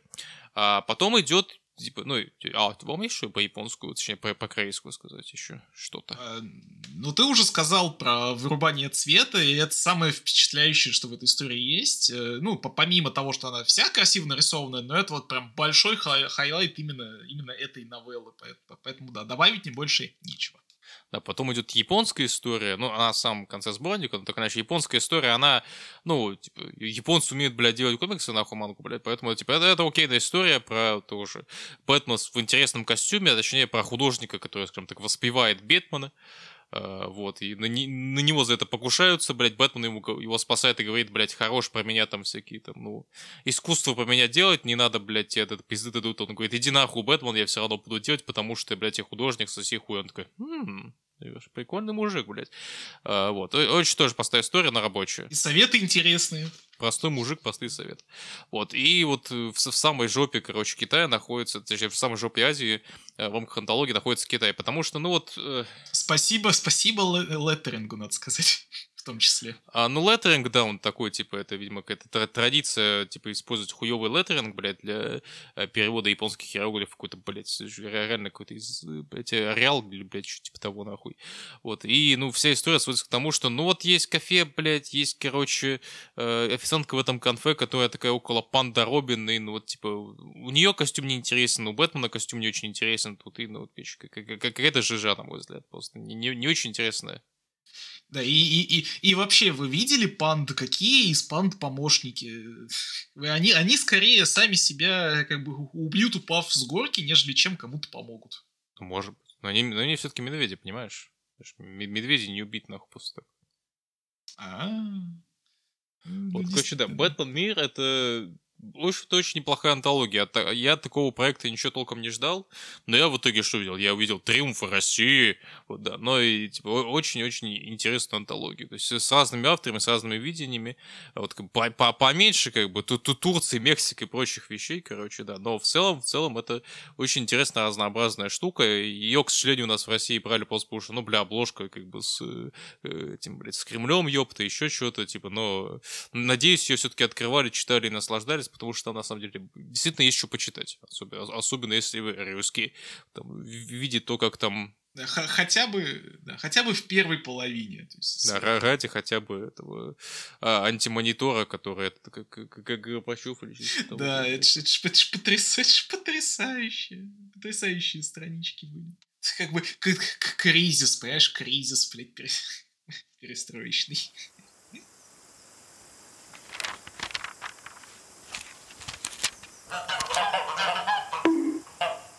Ну вот, к слову, о кризисах, точках отчета и прочих интересных вещах. Э, дальше мы переходим к суперменовской антологии, которая из всей этой э, из всей этой братьи была там, в числе первых, не, не самый первый, потому что для нее, скажем так, еще другие антологии были, но вот э, их мы не цепляем, а цепляем конкретно эту. Цепляем мы антологию про Супермена под цветами красный и синий, так называемая бихромная антология. Это мой термин авторский, сука, не пиздите, тварь, я найду, если вы его заскриншотите. Вот, да, сейчас, короче, у издательств, ну, плюс-минус был в том году, да и в этом продолжается, в этом году тоже тренд на не совсем черно-белые антологии, то есть, как бы, мы не нищие, как бы, чтобы делать просто черно-белую хуету, мы, как бы, еще какой-нибудь плюс-цвет добавим, просто чтобы, ну, типа, ну, видно было, что мы это не на туалетной бумаге печатаем, а на, блядь, как бы, с цветными принтерами, вся хуйня. Вот, и сейчас Marvel э, постоянно штампует именно черно-бело-красные антологии. Э, в частности, ну, там, по-моему, началось как раз с этого все, с Росомахи, потом был Дэдпул, э, сейчас Электро идет, потом будет Лунный рыцарь, и, скорее всего, там еще какой-нибудь, какой персонаж найдут, по которому можно сделать черно-белые и красные истории. Вот, но я особо за эти антологии не брался, на самом деле, именно марвелские, потому что, ну, типа, они... А, а вот в отличие от DC, типа, они все делали довольно однообразно. Типа, меня Росомаха довольно быстро заебал читал у Дэдпула было пару неплохих историй там от э, Майка Олрода, который такой Мэдман на, Мэдман на минималках был, но, собственно, зачем вам Мэдман на минималках, если вы можете просто, бля, Мэдмана почитать. Почитайте Мэдмана. Вот. И была история про Дэниела Уоррена Джонсона, такая более персональная, э, более такая история художника, который, скажем так, ну, вот, вырос на комиксах 90-х. Ну, не переживайте, Уоррена Джонсона мы и здесь тоже вспомним. Да, сейчас на Супермане. Вот, то есть э, у DC в этом плане пооригинальный, то есть у них есть и черно-белый черно-белая э, штука про Бэтмена э, в очередной раз и черно-бело-красная штука про Харли Квин. Вот, собственно, такая. Ну, кстати, это, вся эта черно-бело-красная штука, она еще пошла от э, Мэтта Вагнера и его комикса Грендель вот, ну, вот именно антологии про его персонажа, которые там тоже черно-белые и красные а, были. Сейчас Марвел в полной степени изобилует, но, как ни странно, а, Мэтт Вагнер закоренул именно на красно-синюю антологию Супермена, вот об этом чуть позже. Вот, ну и да, типа, DC в этом плане там и черно-белый Бэтмен, и черно-бело-красный Э, красная Харли Квин, и черно-желтая, черно-золотая Чудо-женщина, и, собственно, Супермен красный и синий. Вот, который, который вышел довольно достойно, довольно интересной антологии с э, разнообразными историями. Ну, типа там, мы бы были, скажем так, очень типичные сюжеты для подобных вещей.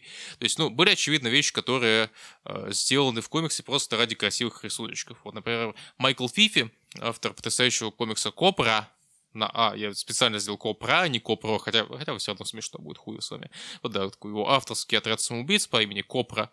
А, вот, как бы, Джеймс Стока, Фрэнсис Монапуль, Стив Пью, а, Джейсон Говард, короче, все эти люди пришли на, на Э, эту антологию просто чтобы сделать красивые рисуночки. И, бля, они сделали красивые рисуночки. Очень-очень красиво, по большей части бестолково и малосодержательно, но, блядь, как бы Майкл Фифи рисует Супермена и прочих десятичных героев, а не их пародии. Что может еще, что еще, собственно, надо, ёпта.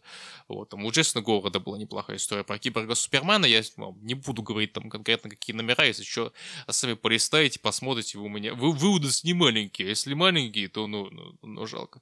Жалко, что поделать. Вот. Есть истории там про, знаете, вот как Кларк Кент и там обычные люди. Там, или там, ну, условно говоря, вот была история про Джимми Олсона, который там выбирал любимые свои снимки. Или про Челика. Была такая средних интересности, скажем так, история про э, челика, которого дважды спас Супермен, и даже один раз он его спас. Вот, из подобных историй а, лучшая история, наверное, которую Уэс Крейг делал.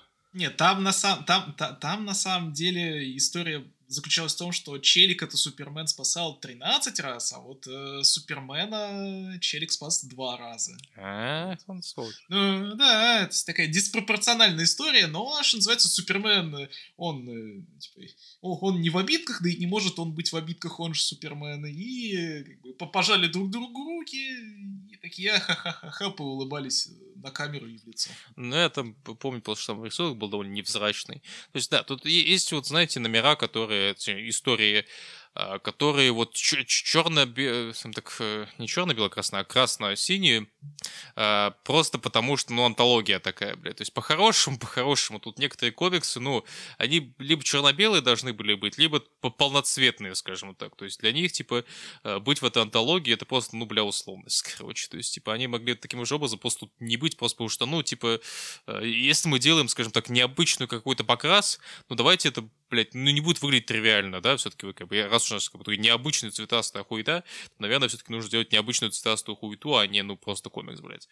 Э, вот, к сожалению, та история была подобной. Вот, там у Уэса Крейга, который э, художник э, не Академия, да, пиздец, все, да, а, который художник Дедли класса, вот Крейг, у него миленькая история про вот э, маленький темнокожий челик э, помог этому Супермену во время того, как там какой-то пиздец в городе происходил, он-то, по с Кларком Кентом даже познакомился, вот тоже, по-моему, с первым а, номере эта история была. А, вот, есть там комиксы про Кларка и там родителей, про родичей, то есть там несколько что, ну, типа, если... То есть это целая, это целая категория на самом деле, и одну из таких... А, нет, нет, нет, хотел сказать, одну... хотел сказать, что одну из, таких, одну из таких историй написал Том Кинг, но это скорее вот история первой категории, то есть Кларк Кент, слэш Супермен и люди, просто вот люди, окружающие люди. А, есть такое, но скорее из подобных историй э, наиболее примечательная история про батю от Дэниела Уоррена Джонсона. Она и красивая, во-первых, и очень трогательная. Вот история про то, как Э, ну, собственно, батя Супермена научил правильным вещам, потому как бате было там страшно, там растить сына и так далее, но все-таки превозмогли, и поэтому, короче, э, Супермена батя научил, короче, что надо любить вещи, и поэтому Супермен, ну, типа, любит, скажем так, всю планету, как отец любил его. Вот очень, очень простая штука. Но она еще и, э, надо сказать, судя по косвенным признакам Э, очень личная и так прям по-хорошему авторская, потому что сама по себе вот эта история, вот эта новелка, она как раз-таки э, посвящена бате Дэниела Уоррена Джонсона. То есть там именно что вот в конце подписано, там, посвящено, ну, там, посвящается моему там отцу, ну, условно говоря, там, и, имя отца, посвящается там имени моего отца.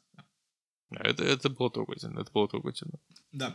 А, но вот э, Глеб упомянул, что здесь были истории, которые, э, скажем так, были бихромны исключительно из-за гимика, исключительно потому что, ну, скажем так, антология такая, нужно было ее напол- наполнить э, любыми историями. А были и истории, которые, собственно, не могли быть никакими иными, кроме как э, ограниченно цветовыми, потому что, скажем так, они полностью упирались в, скажем так, э, в эти цветовые ограничения. А, а, история от э, Дани и Дэна Уотерса, э, она буквально повествует о том, что, значит, некая сущность украла, значит, цвет в мире, цвет, который, скажем так, имел определенную привязку к каким-то эмоциям и к э, там, каким-то переживаниям людским, и он вместе с цветом украл в том числе у людей, э, ну, скажем так, э,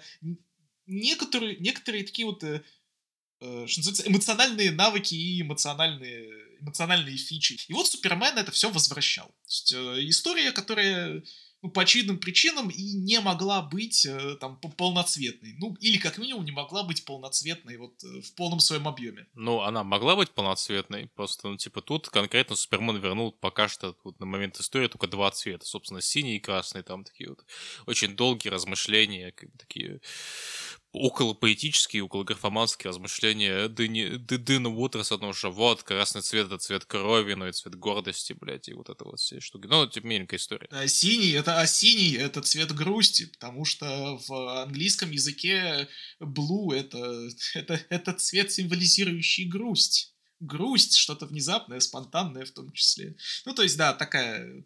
Э, с какой-то стороны немножечко занудная история в плане там скажем так, э, в лингвистическом плане, но не самым худшим образом с этим всем играющаяся. Ну да, вот к слову, к слову о грусти. Вот э, было грустно э, мистеру Микси Спитлику в истории Марка Уэйда, по-моему, там третьего, четвертого номера, история про то, как, значит, ну, что за мистер Микси Спитлик, ну, там, скорее всего, если читали комикс по Супермену, хотя бы видели его в каких-то медиа, знаете, вот это вот, короче, как, как карлика летающего, типа, с белыми волосами в шляпке такой маленькой, который, условно говоря, может делать что нахуй нахуй угодно, блядь. Потому что он какой-то имп из измерения, из пятого измерения, из измерения суперфантазии. Uh, да, из какого-то там другого измерения челик, который, типа, которого Супермен может остановить только если он там заставит его сказать свое же имя наоборот. Э, да, хитростью обманет. Да, у нас он, по-моему, появлялся на русском только, наверное, вот истории, в истории Мура, да, как раз, как бы, что случилось с человеком завтрашнего дня, где там показали такую ультимативную версию этого челика, который такой злой, блядь, такой сказал, что вот эта хуйня, все правила его придумал, блядь, долбоеб, и... А, да, короче, эта история, так, subversive your expectations, ёпта, короче, история про то, как Супермен вторгся вот в пятое измерение мистера Микси Спитлика и начал его постоянно пранковать, с чего просто его все считали лошпедом ебаным, и он такой, блядь, заебал Супермен, сука, отстань, отстань, отстань от меня. Вот, короче, да, очень забавная, очень простая в концепции, но, бля, очень как хорошо рабочая. То есть Маркоид показал, что ему стоит писать Супермена, что он, собственно, и скоро и будет делать и Бэтмена, и Супермена на комиксе World's Finest. Ну да, забавная, простенькая история о том, как Супермен, бля, как бы дал, дал почувствовать мистеру Миксиспитлику его же лекарство, понимаете? Накормил его его же свинцом. Но вот ты на правах человека, который э, смотрел э, фильмы э, почившего Ричарда Донера, а, ну, ну, кстати, вот мы по пару выпусков провожали прошлый год, Антон, и мы говорили в том числе о почивших комикс-авторов в том году. Вот. Ричард, Ричард Донер, он же умер в том году? Или он уже в этом году умер? Я забыл. По-моему, в том году. Но, по-моему, по-моему, он умер... Да, а он умер в 21 году, да. Летом. Ну вот да. Э, и Ричард Донер, конечно же, это прежде всего режиссер, э, значит, э, фильмов о Супермене. Да, смертельный, да, да, ну, ну не только фильм о Супермене, там «Смертельное оружие», например, он снимал фильм, отличный. Ну, имеется в виду в том плане, что вот в контексте Супермена и комикс-медиа, он именно режиссер, э, но в том числе он с Джеффом Джонсом э, в начале нулевых, там, в середине нулевых, писал в том числе комиксы по Супермена, вот, так что технически он комикс-автор, так что технично, так что технически, конечно, жаль, бля, что он умер, да, э, типа, вот, я просто, ну, типа, сам комиксов этих не читал, поэтому, типа, было как бы лицемерно, наверное, с моей стороны, там, и с нашей стороны, типа, именно отвечать. Его в таком контексте. Да, потому что я, я, я их тоже, я да, их ну тоже и опять-таки, типа, и, и, и, и без нас, как бы, наверняка были люди, которые пошли его смерть как бы в том году все-таки, стоит понимать. Вот, но ты как человек, который смотрел фильмы Ричарда Доннера, вот расскажи нам об истории Джи Виллу Уилсона и Валентина Деландро. А это довольно аутентичная этим фильмом история про то, как э, Кларк Кент, выглядящий буквально как Кристофер Рив из этих фильмов, то есть такой э, сутулый, довольно не... На ногах. Да, это важное было уточнение, конечно. Ну, слушай. Да. Э, ну, на ногах. А, а, как еще? Э, на лошади. Естественно. Отвратительный человек. Человек... Да еще, но он не, в том, он не в том году умер, все. Я могу шутить над его смертью, блядь, инвалидность. Э, человек нахибнулся с лошади, как бы жрал фетусы, а ему смешно. Вот, отвратительно. Не с, не, с того, что он жрал фетусы и не смеялся. А, ну, все. А то, что с лошадью было смешно. Да, извиняюсь, я, я, я без негатива. Я просто живой школьник. Да. Так вот, возвращаясь к комиксу, он аутентичен э, киношной версии Кларка Кента во многом потому, что, ну, это такой э, во многом э, очень влиятельный образ, э, который в том числе был подхвачен еще и Грантом Моррисоном и Фрэнком Куайтли в эпохальном комиксе All Star Superman. В чем такое вот кардинальное отличие между Кларком Кентом и Суперменом по версии Ричарда Доннера? Ну, в общем-то, именно эта версия, она в какой-то мере эм, значит, забальзамировала, так сказать, укоренила вот это самое различие, а, а оно заключается в том, что Супермен это статный такой мужичок, который стоит прямо, все, грудь колесом. Ага, стоит. Пиздец. Да, в отличие от Кристофера Рима, да. А, а Кларк Кент это такой вот эм, Э, здоровенный, нелепый, короче, такой большой детина, то есть такой немножко сгорбившийся, очень неловкий, постоянно все роняющий.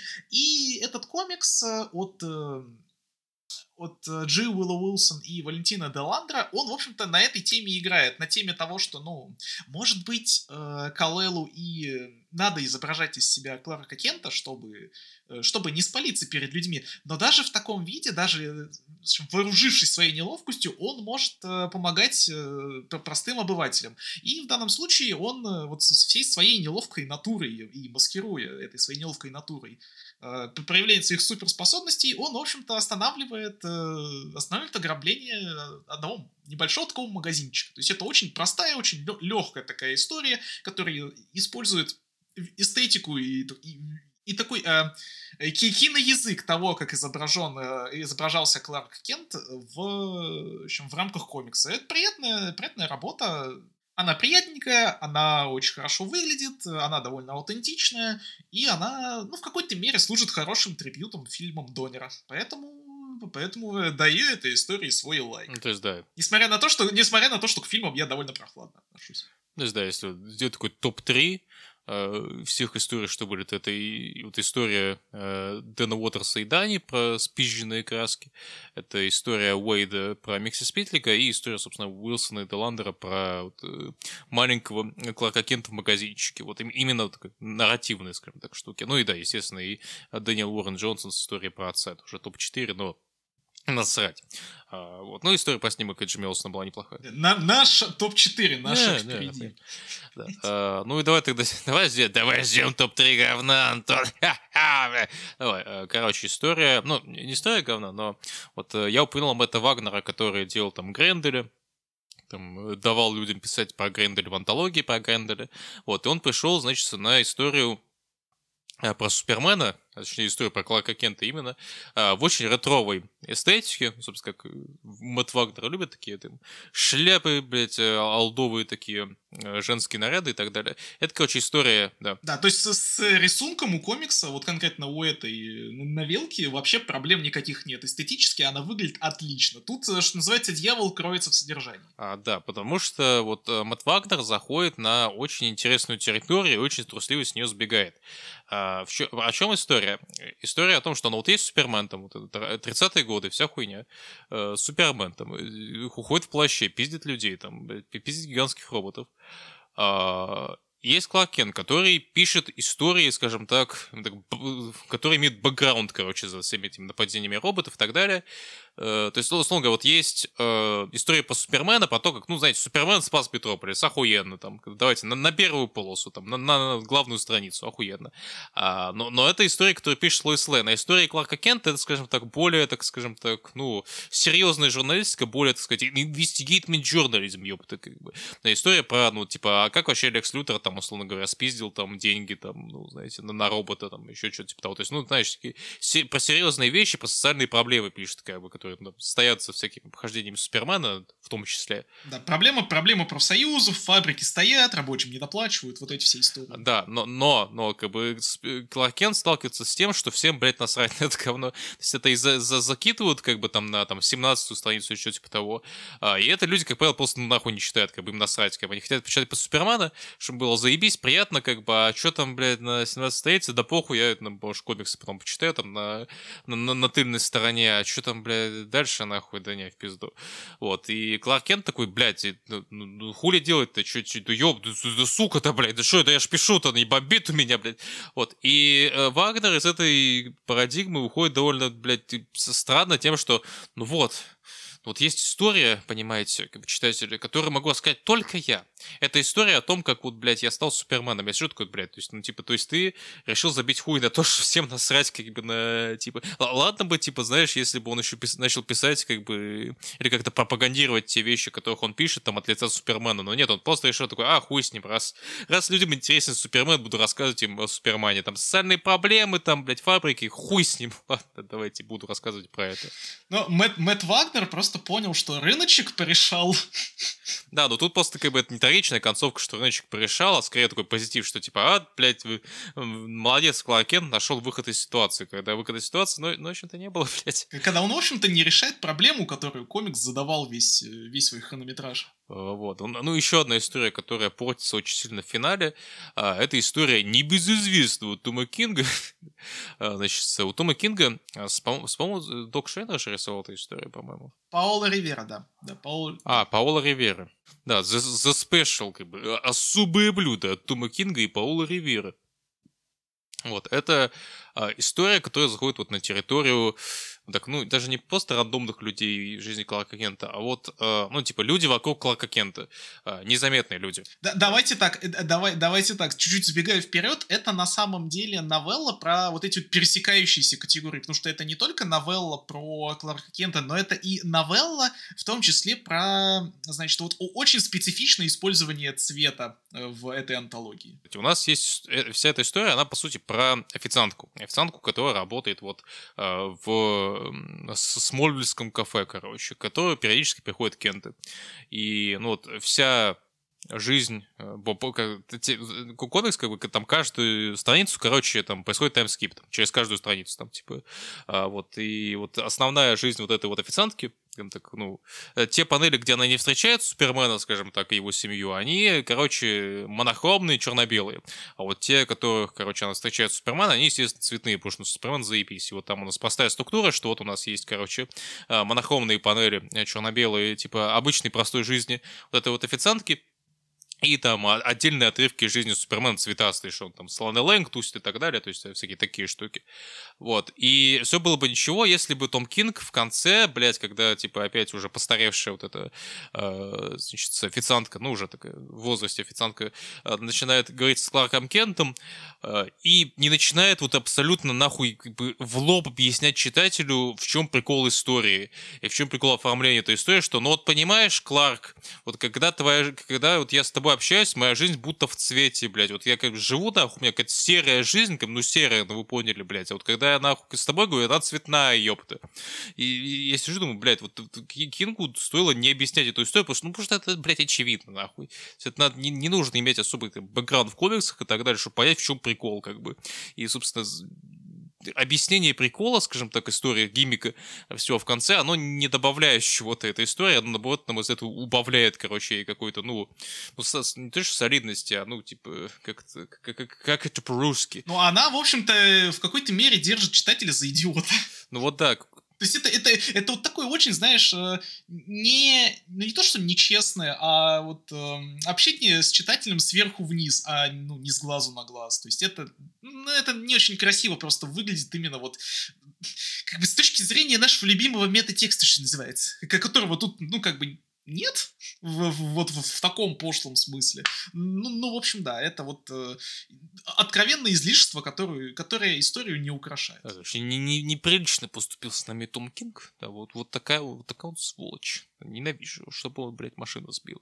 Я, между прочим, э, обнаружил, что все, значит, э, новеллы, которые мы причисляем в антитоп, которые мы в том числе уже перечислили, и ту, которую мы упомянем дальше, это все э, содержание последнего номера, шестого. А вот, а вот, да, это, это, это печально, это печально. Вот, ну давай, чтобы не топить что номер, там была прикольная история, которую рисовал Стив Пью. Да, это простая история про то, что, ну вот, бля, типа, Супермен научили тому, что, вот, блядь, жизнь это заебись, потому что он на ферме жил, бля, вот, как бы, фермерами вырос и так далее, вот. Но это, это, это красиво, там есть прикольные, там, всякие повествовательные приемы и так далее. Вот, ну что, ну да, давай, бери на себя, как бы, это, маску кринжа, рассказывай о вот э, той истории, на которой вся антология кончилась. Да. Во всех смыслах. История, на которой кончилась не только антология, но и мы. А, значит, э, наверное, для нее нужно чуть-чуть преамбулы, чуть-чуть, так сказать, бэкграунда. Э, значит, все началось с братьев Люмьер. Не, на самом деле все началось и, в принципе, в какой-то мере закончилось Брайаном Майклом Бендисом. Э, Брайан Майкл Бендис, уходя с Супермена, не заканчивая писать Супермен, но уходя с ongoing а Супермена и ongoing а Action Comics, он решил, скажем так, перетряхнуть мир персонажа и, что называется, устроить Кларк Кенту каминг -аут. Ну, такой не буквальный, а скорее э, анмаскинг, такой публичный. Супермен, конечно, маски не носит, но у него есть тайна личности, и вот от этой вот незначительной детали Брайан Майкл Бендис решил избавиться. Этому было посвящено, ну, на самом деле, неприлично много времени, э, целых два еще спешла со стороны героев и со стороны злодеев, которые все как-то рефлексировали что тот момент, когда Супермен вышел на трибуны и всем прям громогласно заявил, что я и есть Кларк Кент. А, но, в общем-то, неспроста я это назвал каминг потому что вот, вот эта история, которая как бы закончила и нас, и антологию, она, в общем-то, она крутится вокруг этого самого заявления Супермена, Э, на которые по телевизору смотрит, э, значит, семья, и в частности смотрит эм, э, некий парнишка. Вот он смотрит и думает, блин, Супермен, ну, типа, камин То есть там в, тек- в тексте комикса та- там, там написано Superman came out. He wants to be honest. And, I, and it makes me ask myself, should I do any less?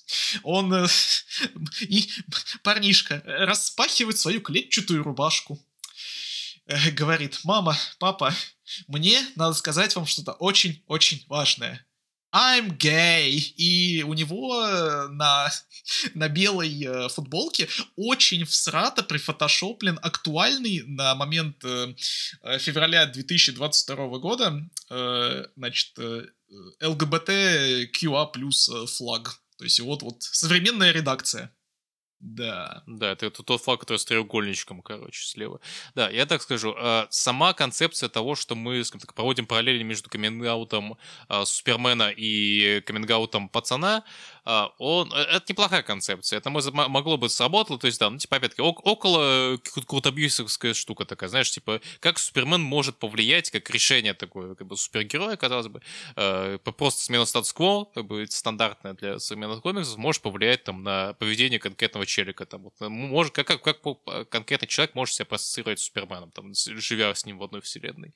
Вот, но вот оно, оно выполнено абсолютно, блядь, по-клоунски, нахуй, с, с открыванием рубашки, типа, I'm gay, блядь, это, это очень нелепая просто хуйня. Это говно просто без слез смеховых не взглянешь. И типа вот для истории, которая должна была, скажем так, про это, про честность, про э, искренность и так далее, это просто, ну, блядь, нелепо выглядело, к сожалению, под конец. Э, это все добивается еще и тем, что вот ровно на этом месте э, комикс, он, он буквально кончается и, и как, ну, вот, вот как, э, как произведение, потому что это все это последний номер, последняя новелла, и кончается как концепция, потому что вот ровно в момент э, раскрывания рубашки э, комик становится полноцветным. Вообще, вот все, в него возвращаются вообще все цвета, не только там синий и красный, но вообще все, вот, вот весь спектр, что называется. Ну вот, ну весь спектр, ну вы поняли. Ну, вы поняли. То есть это, э, это даже еще более такой вот э, мощный щелчок по носу, чем объяснение концепции всей как бы новеллы Тома Кинга вот в конце, в конце этой самой новеллы. То есть тут прям просто оверкил происходит. Ну, то есть, да, кончилась антология так себе, но в целом, в целом Супермена вышла не самая стыдная антология, какая могла быть. Там и был набор интересных авторов, да, были, опять-таки, темы, которые повторялись, даже слишком часто, чем хотелось бы, но, но все еще, все еще неплохая антология.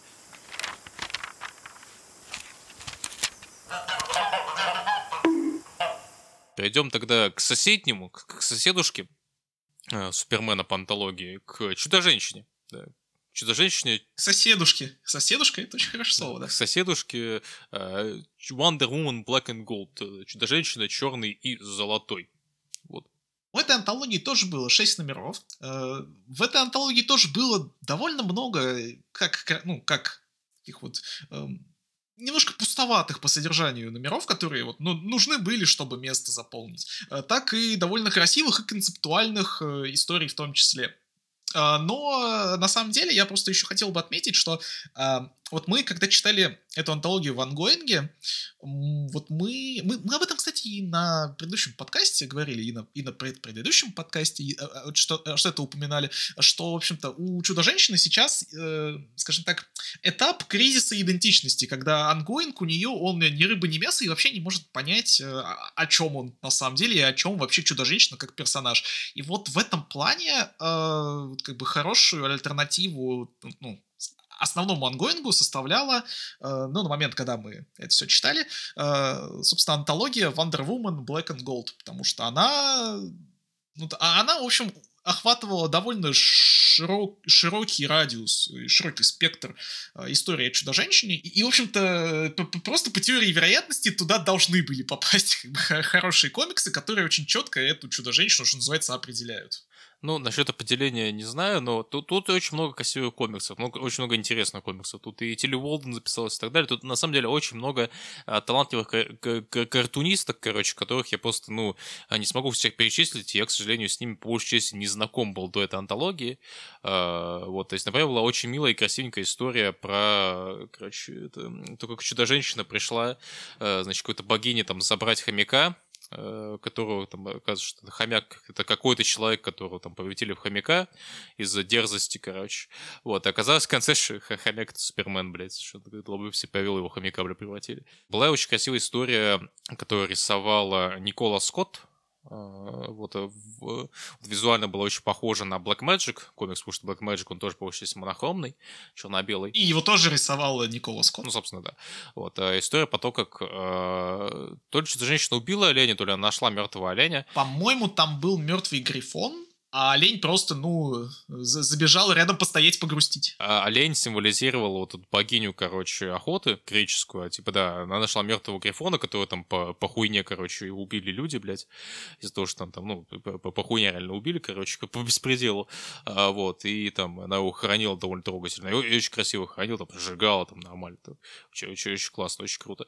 Там даже в первом а, даже в первом номере была такая история про эту подруженику э, Чудо-женщины. Там по- поставь историю, про то, как Чудо-женщина останавливает э, какое-то ограбление, и там при- приходит вот ее полненькая подружечка, вот, которая еще там оставляет кучу конфет золотых э, в банке. Ну, это Кэнди, то есть это, ну, это в какой-то мере, знаешь, вот чуть-чуть клоунская концепция, что персонаж, как бы, которую зовут Кэнди, приходит и оставляет конфеты. Ну, Ну да, ну типа это по- по- по- по-милому своеобразная Ну история. да. Вот на самом деле антология очень крепко началась. Если а, Супермен начался с истории о том, как Супермена, короче, злые коммунисты швабру в жопу пихали, вот, то типа а, а, история Чудо-женщины, вот черно-золотой антологии, началась с истории мамина доча, вот от а, Я, Яж или Ях а, Мендес и а, Мин Дойл. А, история очень концептуальная, и, скажем так, очень неканоничная. Это история вот о том, как а, дочка, чудо-женщина Диана, решила, э, при- при- приехала погостить у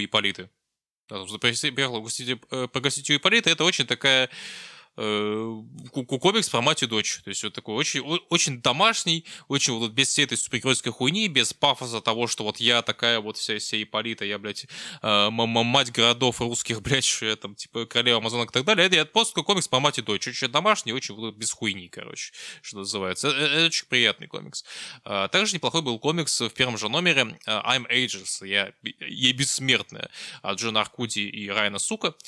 Вот ко- комикс э, тоже вот такой отдельный по- подвид, э, условно говоря, истории про чудо-женщину, про то, что она вот, короче, долго живет, там, условно говоря, там история про Самаху или еще про кого-то, там вот история про то, как чудо-женщина долго живет, потому что она там полубогиня или просто амазонка, вот, поэтому она там много Э, хоронит людей. Э, в частности, тут вот очень, ну, там, показан эпизод прикольный того, как она э, воюет во время Второй мировой, и только она под, под конец подходит, короче, к могиле э, своего тогдашнего сослуживца. Там очень такой клоунский момент, когда э, блять, к солдатам незаметно подкрадывается танк, сука. Блять, я, я, я не знаю, в курсе танки, они, блядь, звуки производят вообще. Ну да ладно, это комиксы, блядь, тут, сука, не существует. Ну слушай, наверняка это была какая-то дю дюжа охуевшая немецкая установка стелс-танк. Да, Сталин 3000. Ну, хотели же они сделать э, самолет-дробовик. Ну, типа, стелс-танк, я думаю, тоже разрабатывали. Ну, не получилось, блядь, понимаешь? Вот в чем прикол, блядь. А это комиксы пространства фантазии, в них может быть что угодно. А, ах, ах ты тварь. Вот, да, но что еще было? А, да, точно, была история What Doesn't Kill You, что тебя не убивает, это тоже отдельный поджанр истории про чудо-женщину, которая, ну, просто крутая, еще просто крутая на фоне, там, ну, а, всяких э, греческих ёб. То есть тут есть просто истории, которые просто, ну, вот, э, чудо-женщина, греческая мифология, там, греческие монстры всякие, которых она пиздит. Пиздит, почему? Потому что она крутая, нахуй, она пизды кому угодно может дать. Это, это как правило, красиво, ну, чаще красивых, чем нет. Э, вот. И, ну, типа, после этих, после чудо-женщины, бля, пиздит там Минотавра, нахуй, еще кого-нибудь, блядь, вот эта история, она какую-то э, свою тоже фуру нашла. То есть, ну, типа, простая концепция. Чудо-женщина красиво пиздит вещи, или красиво выебывается на красивые вещи. Да, или, или, там, не знаю, сбегает из Аида и попутно пиздит вещи. Ну, то есть, так, такой тип истории. Да. А есть, естественно, там а, всякие отсылки на более старые периоды там э, в истории Чудо-женщины. Есть, например, история «Шпионаж, эс-шпионаж» от Роберта Вендити и Стива Эптинга, это стоит признать, идеально подобрали художника под такую около-детективную шпионскую историю э, про чудо-женщину, которую, короче, поймали и которую очень долго допрашивают. То есть это вот история про э, чудо-женщину времен, когда она еще и, уже не амазонка, когда вот она у нее был такой sidekick slash учитель э, азиат, вот, и она была именно секретным агентом там в белом одеянии и так далее. Да, то есть такой модный период. А в какой антологии была история от Тома Кинга, по-моему, примерно про тот же временной промежуток. Mm, я понял, о чем ты. Да, я просто вспомнил, что на самом деле вот из всех старых каких-то периодов, именно на этот период, по-моему, как раз Деннис, Деннис О'Ниловский период, э, ну, чаще всего так или иначе отсылались, вот этот период Чудо-женщины-модницы. Как раз-то не версия спешл, возможно, был. В том же году был юбилей Чудо-женщины. Да, наверное, да, наверное. А тут даже, скорее всего, знаешь, история, где в будущем Чудо-женщина кого-то в космосе спасла, короче. Очень суперменовская история. Мы, да, вот как раз вот на примере Anniversary Special видели, насколько, блядь, Чудо-женщине нехуй, нехуй делать, короче, в современных комиксах, и как там так авторам нехуй делать Чудо-женщины в современных комиксах. Ну, скажем так, э, насколько вообще у современных авторов вот э, Супермен как такой... Э, шаблон э, вот супергероя, который за светлое, чистое и, доброе, вот насколько он, скажем так, э, импринтом отпечатался в их умах, и насколько, скажем так, э, а, а, они вот очень любят писать комиксы про Супермена, не, пис... не занимаясь при этом комиксами про Супермена, а делая комикс про, про Флэша, про Чудо-женщину, про всех остальных. Вот да. Вот. И еще из подобных историй была история про э, Кэти Перкинс, что случилось с Кэти Перкинс от Сина Грейс и Леонардо Ромеро, очень крутого художника. История про, ну, казалось бы, пошленький такой троп, что вот есть какой-то старый персонаж, у там, из старого лора там персонаж Чудо-женщины, который хуяк оказывается у нее рак, блядь. И она там пытается загнать Чудо-женщину в какой-то там особый ритуал того, как, блядь, там не стареть, короче, вечно. Вот, но в итоге Диана объясняет, что, бля, не надо. И под конец она, конечно, говорит, бля, я тебя ненавижу. Такой, да я тебя тоже ненавижу, нормально все. Вот, то есть такая очень милая, простенькая история про вот то, как э, Чудо-женщина поняла, значит, не поняла, а помогла человеку принять смерть. То есть, опять тут по-моему, даже первая история шестого номера начинается вот про, знаешь, вот э, то, как чудо-женщина влияет на жизнь простых людей. Она, собственно, не мудрствуя лукаво, так и называется. Первая история шестого номера. Э, э, ролевая модель ну, уже, да. Есть отдельно еще поджанр истории про чудо-женщину. Э, в этой антологии это истории про чудо-женщину и экосистему, и про, короче, зеленые темы, скажем так. И в, и в целом экологию, да. да. И это вот то, то, что я ласково назвал, как бы, мозоли в заднице. Потому что э, эти истории, они прям они настолько избыточны и настолько вот э, ничего не говорят за пределами вот реально набившего, набившему оскомину мема про The Man. Ну да, там была история, короче, про то, что вот, короче, какой-то там бог э, греческий, значит, подвинул, по-моему, планету чуть к Солнцу, чтобы люди охуели, а потом оказывается, что вот знаешь, чудо-женщина, я, конечно, мразь в этом выпуске, но на самом деле мрази люди, потому что это хуйня из-за вот того говна, что они делают. Она наступит уже через несколько лет, блядь, да? А я, а я всего лишь значительно ускорил то, что своим естественным путем проистекает. Really makes you think. Э, там была еще история вот на грани с э, вот этой вот экологической повесткой и с э, не очень понятно, каким на самом деле месседжем, видимо, тем, что Чудо-женщина, она вот не про, не про воинство, а про там, добро, позитив, надежду, любовь и все такое. Э, это, это история, в которой на орбите Земли появляется какая-то очень странная инопланетная колония, и Чудо-женщина, отправившись, значит, в космос к этой колонии, находит там совершенно спонтанно вот уже находящуюся там Виксен, которая говорит, ну вот понимаешь, вот люди, они это, а, они отравляют, значит, экологию, они делают планете только, только, только как бы плохо, но понимаешь, как бы пиздить их нельзя, надо все, надо вопросы решать как бы, ну, не только кулаками, понимаешь? Вопросы вообще можно, можно решать мирно и добро. И чудо-женщина такая, а, блин, точно, забыла, лол. И, и, и, и, и все, и на этом, в общем-то, история заканчивается. А там, ну, после меня эта история была исключительно по красивой картинке, просто потому что вот эта вот какаша, короче, которая в космосе появилась, она прикольно выглядит, и в целом, типа, комикс выглядит интересно. Просто там сюжет очень такой условный, буквально, блядь, э, чудо-женщина нахуй пошла за каким-то светом, там, полетела за каким-то светом, долетела до, до космоса, такая, ладно, хуй с ним летим в космос, прилетела, о, привет, Виксон, а что, я, типа, агент э, мира, ёпта, а, ну ладно, хорошо. Давайте буду работать на вас, проклятый, короче, капиталист.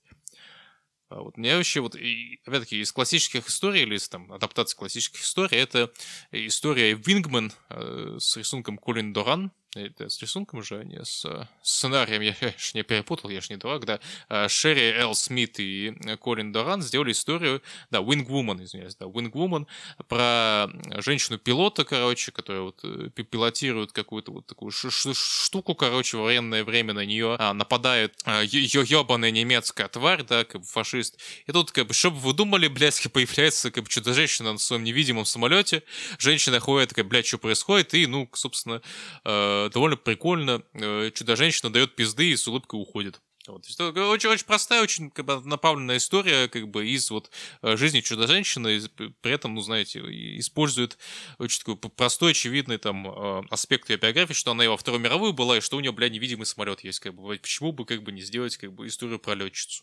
Чуть-чуть нет. А, Антон, расскажи по вторую историю, блядь, про как бы Фрэш Эйрон Филли. А, ну подожди, так это же тоже экологическая хуйня, нет?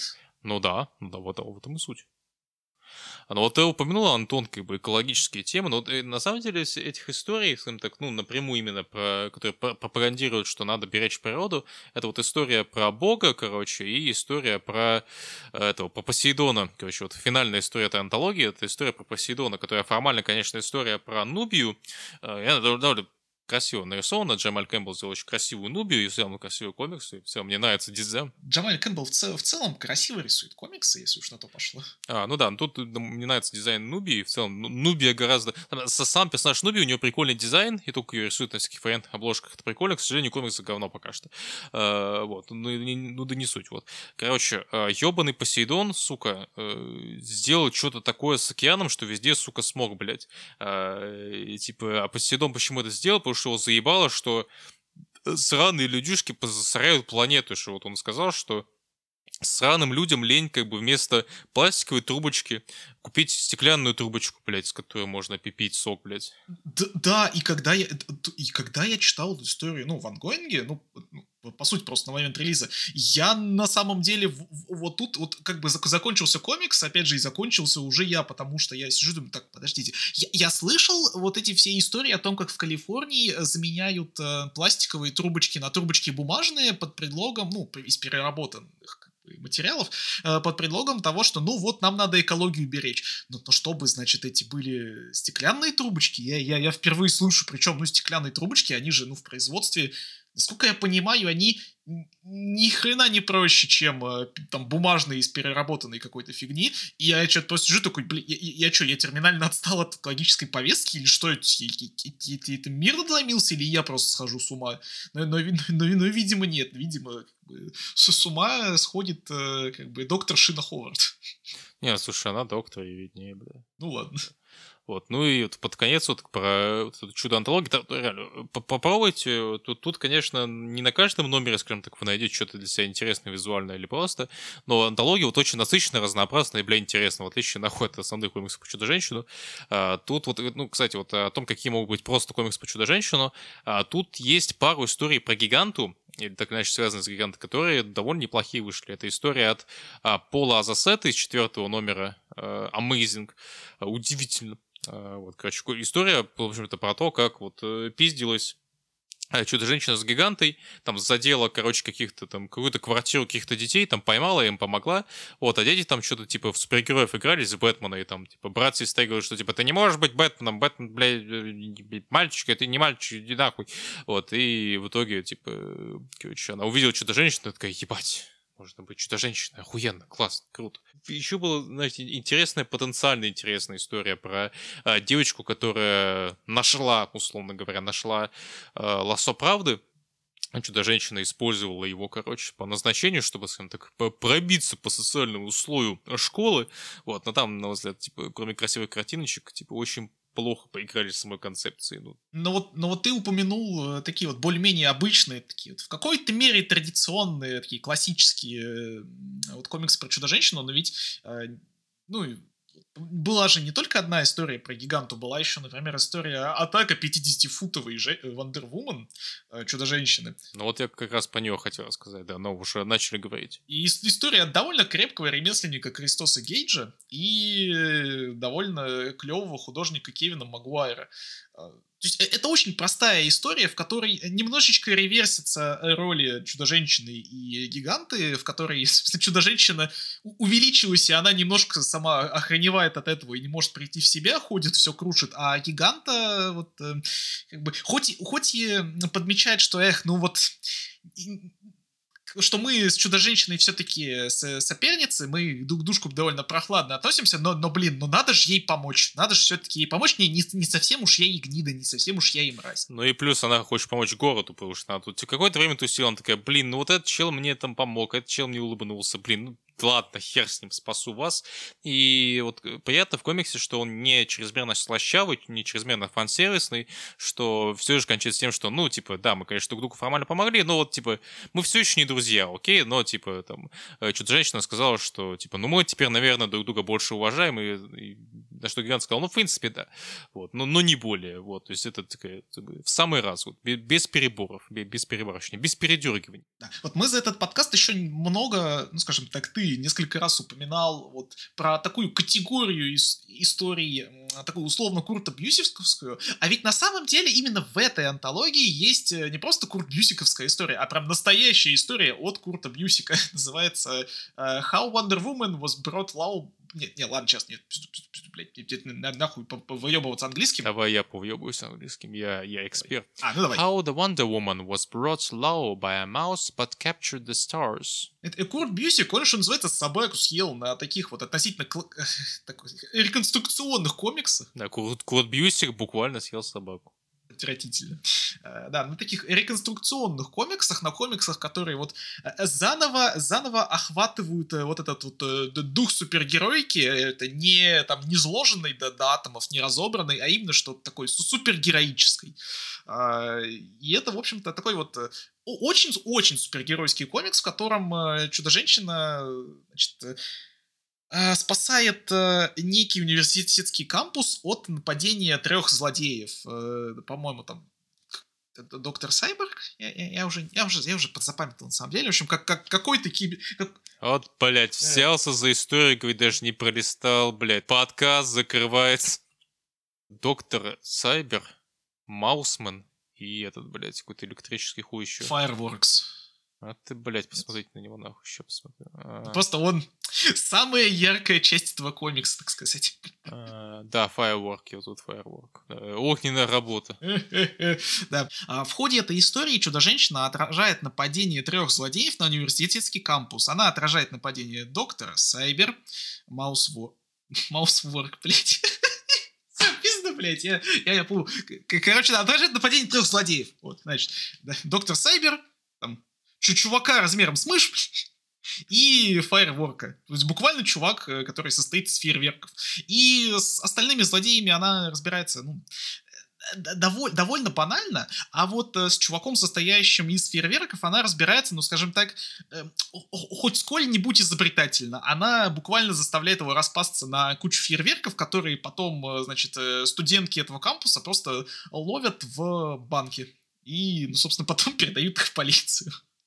Э, То есть это очень классическая супергероическая история, которая прям вот, вот- вот- действительно супергероическая и действительно история. Да, при этом тут еще что-то женщина такая в возрасте, что такая похожа чуть-чуть на, на актрису, которая играла этом в сериале. Да, на актрису из, э, из- ну не то, что из сериала, из несостоявшегося сериала. В интернете можно найти пилотный выпуск. Если, если я правильно помню, то в интернете действительно можно найти пилотный выпуск этого сериала, вы можете его посмотреть, но там, там очень, конечно, интересная концепция была Wonder Woman, э, бизнес-вумен. Э, Это, конечно, не Wonder Woman модница, но ну, ну что поделать, ну что поделать. Да, вот я хотел, вот прежде чем ты за- засунул своего ебаного Курта Бьюсика, я хотел закончить э, Чудо-женщиной черно-золотой и перейти от истории про гиганту, злодейки, перейти к злодейскому спешлу, да, к финальной антологии, по которой мы сегодня поговорим, к а, Gotham City Villains Anniversary Giant, 100-страничный спешл про суперзлодеев Готэма, на которую, кстати, пришел Дэнни Ёпта Девит написать историю про пингвина, блядь. И пришел он просто ебать как феерично. Что, ну, казалось бы, ну вот, ну, ну Дэнни Девита, ну да, ну, ну он, ну, он играл пингвина, да, окей, ну, ну, ну, блядь, ну бывает, что. Ну, сня- снялся в рекламе Дискорда, блядь, ну, ну, с кем, кто не постил кринж в нашей жизни, блядь, тут, тут кинет в меня камень. Снимался, по-моему, в сериале, по- по-моему, типа в Филадельфии всегда солнечно, у него там Ну да, его основная роль. Да, э, основная роль, и как бы если кто из вас вообще знает, что, что это сериал, то вы, вы понимаете, да, насколько может быть глубока, как бы, нора, состоящая из кринжа. Вот. Но, э, как бы, комикс этот, он умудряется эту нору расширить, э, скажем так, на значительное расстояние. Ну, в общем, ворвался он э, в эту антологию как э, главная звезда с, с- двух ног. Э, очень бодро, резко, дерзко. И решил все Э. мировые проблемы, блядь. Абсолютно все.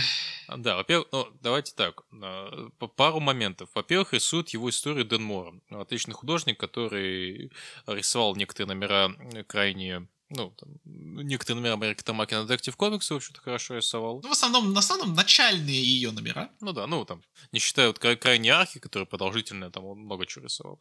Э, рисовал, до сих пор рисует отличный комикс Once and Future Кирана Гиллина э, для Бом Studios, который с Альпака вроде как обещали создавать. А вот, да, очень хороший художник, который, на самом деле, яркий, такой пестрый, хорошо подходит вот под э, супергеройские всякие нарративы. Вот, и вот эта история, она вот, э, с одним фактом того, что это комикс, э, антология, в котором есть история Дэнни Девита, это, ну, как бы и selling point, и при этом, скорее всего, нахуй люди после того, как, типа, блядь, узнаешь, что этот комикс писал Дэнни Девита, знаешь, к остальным историям, знаешь, тоже не особо будут серьезно относиться, потому что, ну, блядь, ну, типа, блядь, ну, по- по- подопали под, да, да, знаешь, да, вот, как бы, главное, Дэнни Они Девит так, продать, а остальные, ну, так рядом стоят, блядь. Вот, что ошибочное довольно впечатление, потому что, в общем-то, антология очень хорошая, и вот как бы выкинуть отсюда одну историю, не историю Дани Девита, вот выкинуть отсюда одну историю, она будет вообще нахуй, ну почти идеальная. Не эталонная, конечно, как Зеленая стрела, но в целом очень, очень неплохой спешл про разных злодеев Готэма. Но давайте вот все-таки Давай ты, Антон, все-таки расскажешь, о чем история Дани Девита. Вот как бы человек играл, значит, в Бэтмен возвращаются пингвина. Вот как бы что родил его мозг. Ев- Его мозг родил чудовище. Вот ты упомянул, что человек играл, э, значит, э, пингвина в фильме «Бэтмен возвращается». Да, это так. Я не имею много знаний в кинематографе, но в этом я уверен. Да. Но в фильме «Бэтмен возвращается» был э, не только пингвин в качестве злодея фильма, но и женщина-кошка. И, видимо, Дэн- Дэнни Девита только это и помнит из своего фильма. Ну, фильм, конечно, не его, Тима Бертона, но как бы сжалимся над стариком и скажем, что все-таки фильм его. А, да. А, и это, в общем-то, история не столько про пингвина, сколько про пингвина и женщину-кошку. И их, э, скажем так, утехи. Вообще, насколько я помню, как раз у этого... По-моему, там был мотив, то, то, я не помню, чтобы, типа, там, пингвин именно любил женщину-кошку, но, по-моему, А, между ними была такая, знаешь, как kind of a romance. Хотя и пингвин там был такой специфичный, он скорее это, блядь. Ну, у них, как- понятно, что они партнеры, типа, были в какой-то момент, но... Да, вот, типа... Ну, ладно, да, я, насколько помню, пингвину, блядь, сильно было интереснее, блядь, рыбу сырую жрать, чем, чем- с кошкой пил. А кошке был гораздо интереснее, интереснее Бэтмен в этом фильме, но она, в общем-то, болбастила пингвина на тему того, на тему того, что, а, ну ты, ну ты рыба, а я кошка, мяу, вот, в общем-то, в общем-то, да.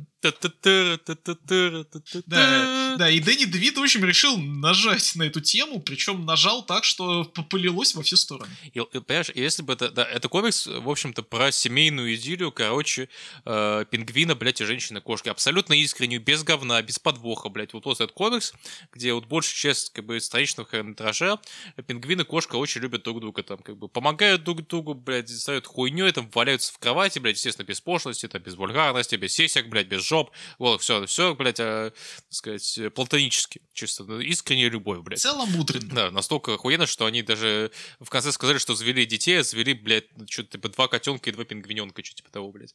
А, но не суть. А, если бы это была просто такая объебанная фантазия на тему того, что если бы пингвины, э, женщина-кошка искренне полюбила, полюбили друг друга, а Бэтмен и Бэтсемья, в общем-то, были бы не против, я бы еще понял. Почему, почему в конце комикса это же реально просто выглядит абс- абсолютно нелепо. Сидит насупившийся Бэтмен, читает газету, плеть, в, ну, как бы в котором а- а- о кое и о чем, как бы, значит, э, совершенном, значит, э, женщиной, кошкой и пингвином сообщается, и все такие стоят, и, и- и- им нормально, типа, и такой, ну ладно, Брюс, ну все заебись. Да, Бэтмен, в общем, тоже нормально, у него просто в среднем лицо недовольное, я думаю, ему, я думаю, он тоже за них рад.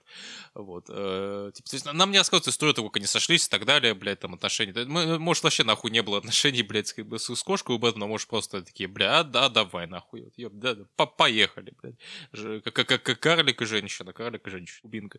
Вот. а, но э, Дани Девита, он как бы не... Он понимает, что, понимаете, фильм э, «Бэтмен возвращается» был довольно давно. Уже, блядь, никто его нахуй не смотрел с современного поколения, блядь. Дани, сука, не знаешь, что такое Бэтмен вообще, нахуй. Такой пингвин, блядь. Кто это, нахуй? Э, Чел, блядь, из, нахуй, сериала «Готэм», да его тоже, блядь, никто не смотрел, сука. Э, вот, поэтому, как бы, мы, мы Мэтт Ривз пытается, как бы, пингвина засунуть в свой фильм э, с, с этим, блядь, с э, Паттисоном, Паттисоном.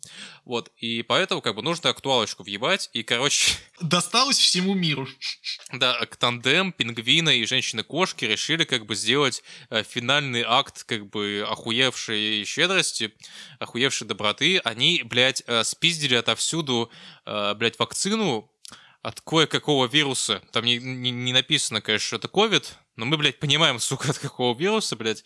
И как-то так распылили, слэш, транспортировали эту хуйню по всему миру. И, короче, да, они, блядь, очень жестко, очень агрессивно, блядь, вакцинировали, сука, весь мир э, от коронавируса. Вот. И ушли на покой, собственно. Как бы ушли там растить своих, как бы, э, как котят слэш пингвинят.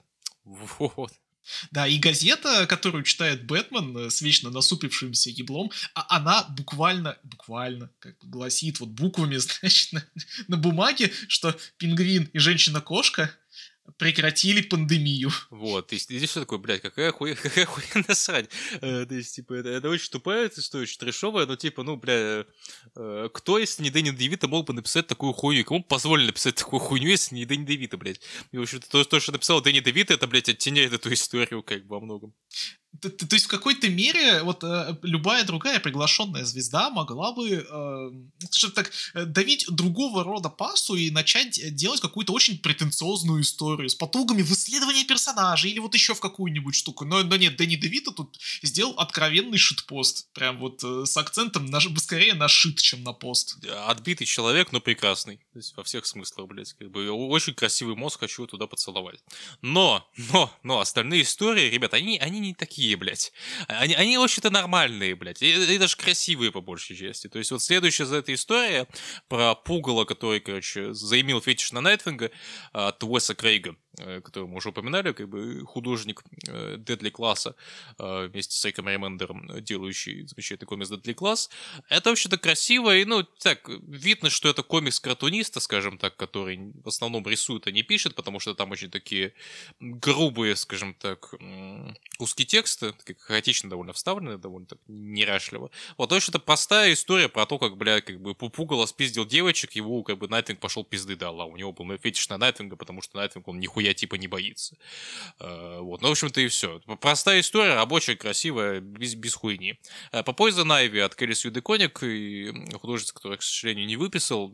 Красивый комикс, опять-таки, очень красивый комикс про, с простой концепцией, что вот Poison Ivy пошла, блядь, на атомную какую-то станцию ебаную, короче, устроила там, блядь, эко-теракт, вот, и спасла оттуда девочку, которая блондинка, и поэтому она и напомнила Харли Квин. Ну, ну, ну, в общем-то, все, да. Простая история, красивенькая, ну, ну хули еще надо. Вот далее идет история, которая понравилась тебе больше, чем мне, Антон, поэтому давай ты про нее рассказывай, хуяр. Э, это тоже в какой-то мере троп нашего подкаста, между прочим. Э, ну, мне эта история как бы понравилась больше, чем тебе. Это правда. Потому что я жирный, да? Эта история понравилась мне больше, чем тебе, поэтому ты... Блин, тебя не наебешь, тебя не наебешь. Э, да, но это, но это не значит, что эта история, скажем так, меня прям абсолютно полностью устраивает. Она, она, она достаточно банальная, она тоже вот в, в какой-то мере тоже про, про передачу, что называется, символа, потому что Красный Колпак это ведь, э, это не просто какой-то супергерой, это именно что символ. Символ вот такого коллективного отпора, значит, готэмской всей швали, э, значит, Бэтмену. А, но это, в общем-то, вот своей предсказуемости, ну, типа, просто компетентно структурированная история про то, как бандиты решили, так, ну у Бэтмена есть, значит, символ, которым он пытается нас пугать. Ну давайте мы тоже себе изобретем какой-нибудь символ. И чувак, который... Ну как бандиты, это один бандит придумал, как бы один реализовал, а потом его кокнули. Он когда и пытался надавить на то, что ну вы не понимаете, это я все придумал, они сказали, слушай, ну ты создал символ. Символы, они это... Э, значит, у них есть тенденция переживать их создателя, поэтому извини, чувак, но символ тебя пережил. И все, и дальше пошли. Вот, но эта история, она во многом такая ретровая, знаешь, я вот тут вижу такую, знаешь, около историю вот с какого-нибудь там какого-нибудь старого фильма там 30-х, 40-х годов про чувака, который там э, забрался по, карьер, по карьерной лестнице за счет какой-то хуйни, там какой-то своей штуки, зазнался, из-за этого его как бы судьба, жизнь как бы по жопе очень так сильно хлопнула, блядь, и по, по голове тоже пулей хлопнула. Вот, но она просто, не очень красивая, вот, и как-то, ну, просто показалось мне скучной в написании. Вот, следующая история тоже не очень красивая, прям, прям, прям очень не очень красивая. Наверное, самая некрасивая история в этом в всем сборнике, но при этом э, тоже не без, э, не без говна, вот, про которую ты тоже рассказал. Э, а, нет, блядь, я, я подумал, что мы сейчас про Киллер Мофа будем говорить. Ладно, ладно, давай тогда про убийцу мотылька, а про а, шляпника расскажем чуть позже. Да, вот, вот, а, почему, почему ты должен сказать про убийцу мотылька, Антон? Расскажи мне. А, потому что я, видимо, в этом подкасте отвечаю за все геймерское. В общем-то, в общем-то Киллер Мов это в определенной степени такая распиздейская история про то, как убийца мотылек понял, что, бля, знаете, вот, вот в отличие от всяких там красных колпаков, да, из вот из соседних, значит, новелл этой антологии. Следующее, от Джокера, от Пингвина и так далее, я Шоха. Я, я, я, я чмо, я, я мелкая сушка. У меня карьерная лестница, она, в общем, ведет не вверх, а вниз. А, а, а, мне вниз не надо, я туда не тороплюсь. У, у, меня даже не, у меня не лестница, у меня две ступеньки. Да, блядь. и поэтому я просто как бы буду знать свое место, буду по чуть-чуть отщипывать э, финансы и в свободное время просто э, э, катать видеоигры и распиздействовать. То есть катать видеоигры, как бы у него есть код, типа, ему, ему бы нормально жить, как бы он нашел рай в шалаше, то есть он понял, что, типа, ему как бы, много чего не светит, и ему много чего, в общем-то, не надо. Он понял это через Харли Квин, который тут личный такой элемент, он, может, мог сам до этого додуматься, но хуй с ним, великий Харли Квин, великий Харли Квин, ну ладно, великий Харли Квин. Вот, да, и он понял, что, ну, бля, у меня рай в шалаше с котиком и, блядь, геймпадом геймерским, блядь, нормально, в общем-то, что нет, как бы. Вот, э, простая, но в какой-то степени даже душевная история. А, вот. Да, но есть более заебанная такая история, более анекдотичная история в более русском э, смысле слова, значения слова анекдот. А история про безумного шляпника. А точнее, история а, Точнее, история не столько о нем, сколько о Дэмиане Уэйне, о четвертом Робине Бэтмена, который после очередной схватки с безумным шляпником подумал такой, блядь, а А шляпник-то, сука, вот у него технология по управлению мозгом, она так-то, блядь, сейчас заебатая. Он так-то, если, ну, типа, прекратит, прекратит придуриваться, как бы, и прекратит, как бы, вот эту подростковую хуйню, как бы, с исканием всякого говна, он, если, как бы, ну, как бы, ну, возьмется за ум. Излечится от фикса... Да, если излечится от своей фиксации на произведениях Кэрола, он может, блядь, горы сворачивать на самом деле. А, нет, суть не фиксация на Кэроле, а то, что если он, как бы, так, перестанет хуйней страдать, как бы, возьмется, скажем так, за ум, но при этом все еще будет ебалутым молоком, то он так, так, блядь, нам всех нахуй захватит, блядь, как надо ему что-то пизды дать. И Дэмиан настолько вот подумал, что ну вот, все, короче, ебаный а, шляпник решил, короче, большую игру там а, завести, там, напасть на какое-то охуевшее здание с охуевшими технологиями. Дэмиан туда сослал, короче, людей, блядь, что-то нахуй, там, ментов готомских и так далее, то есть собрал их всех, блядь, воедино, сказал, ебать, давайте, надо искать шляпника, шляп, шляпник того самого, а шляпник, блядь, все это время был в соседнем здании и просто, блядь, шляпу спиздил. Причем не какая-то особая шляпа, просто, ну, типа, ну, ну, шляпу, нахуй, без технологий, без нихуя, просто шляпа пригнулась, потому что он что, дол долбоеб, как бы с фиксацией на шляпах. Да, ему просто фасончик зашел это очень простой анекдот, может, затянутый анекдот, может, не очень интересный, как бы, в процессе, но, как бы, не знаю, мне, мне он позабавил, он мне похохмил. А, была еще история, в общем-то, как бы, это ты меня постоянно поправляешь и говоришь, что это история про Рассальгула, но я буду стоять на своем и говорить, потому что это история про Бэтмена и Рассальгула. Ну, стоп, знаете, из всех антологий, что, из всех историй, что были в антологии, действительно наиболее Бэтмена-центричная история. В общем, это довольно посредственная история, по тому, как, ну, Бэтмен противостоит Рассальгула, Рассальгул такой, ну, ты понимаешь, детектив. Вот, как бы, люди планету убивают, блядь, как бы, люди, вот, блядь, как бы, хуйню, как бы, а ты, это я на шаг впереди тебя, долбоеб. Ха-ха-ха, шахматы, шахматы играем, блядь. Вот, но эту конкретную историю спасает то, что она ну, нормально нормально написано, а, и э, Федеричи, художник очень-очень хороший. Да. Типа, это, это красивая история и компетентно написанная история.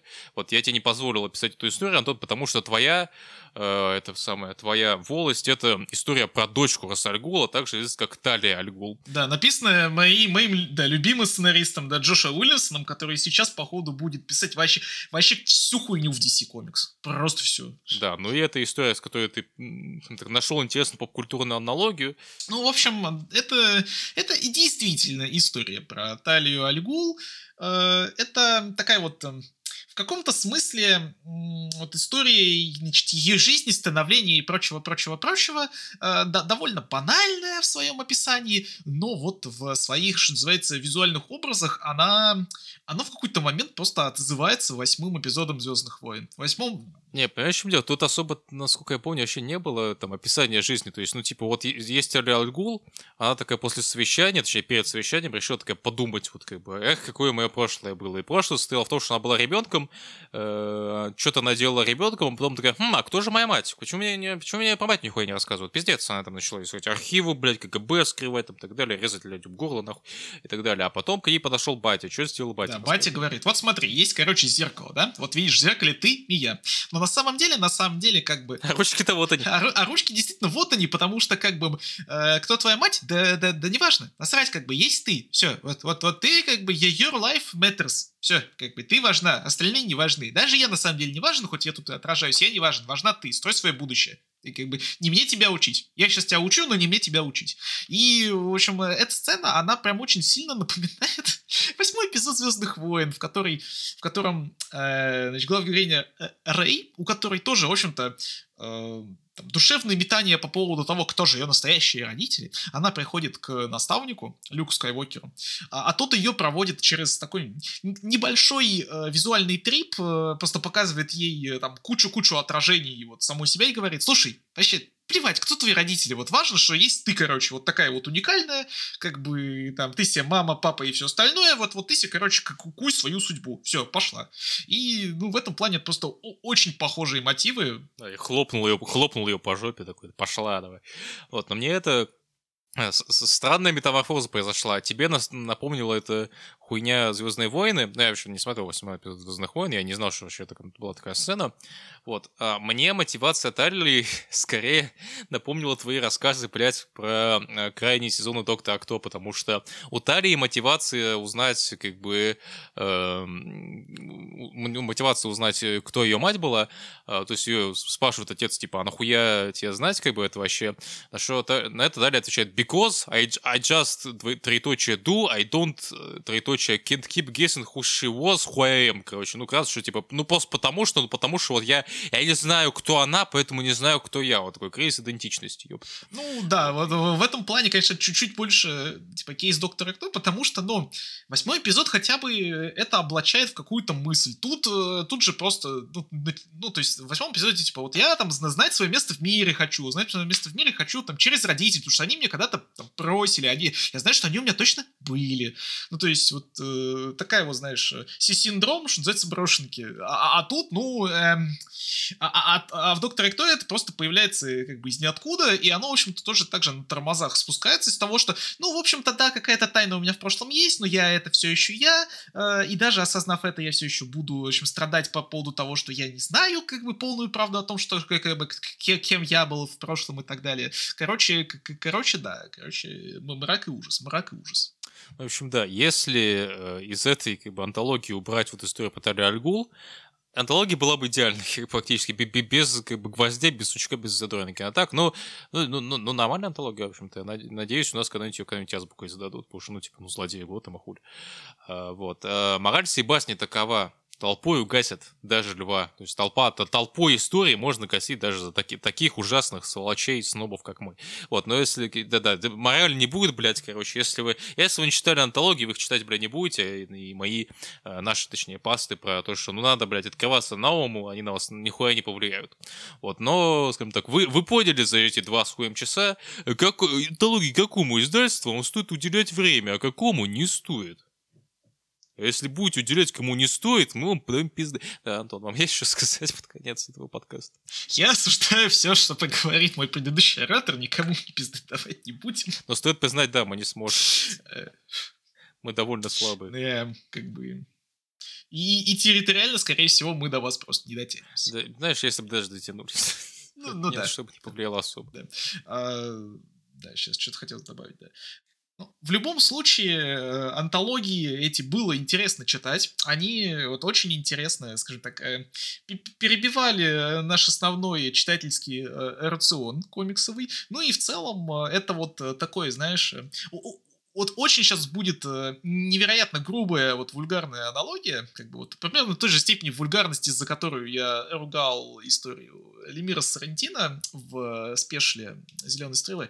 Но это, в общем-то, ну, типа, нормальное такое плотное питание. Да, может быть, там будет, там, не знаю, ненавистные вами помидоры, капуста, там, морковь, не знаю, что вы там еще не любите. Но, но при этом всем там будут очень сочные котлеты, там будет заебатая пюрешка, э, там вот это тоже вкусные блюда есть. То есть это такой прям шведский стол. Ну, знаешь, в этом плане я, я бы на самом деле не стал давать себе иллюзии в плане шведского стола, потому что, знаешь, вот у многих, э, у некоторых людей, знаешь, вот после почтения Бэтмена мира, знаешь, а, а, образовалась иллюзорная сытость, что вот я почитал комиксы, вот знаешь, не только американские, но и всех там европейских и там не европейских стран, ну и на этом достаточно, да. Ну, на, ну понятное дело, что на, это, э, что на этом как бы останавливаться, ну если вы не, ну если вы намереваетесь хоть немножко как бы понять, э, скажем так, материал, там останов... на этом останавливаться, конечно же, не стоит, э, но опять же просто эти антологии вот вот ну, такого рода как э, антология там мир, она они в общем-то ну типа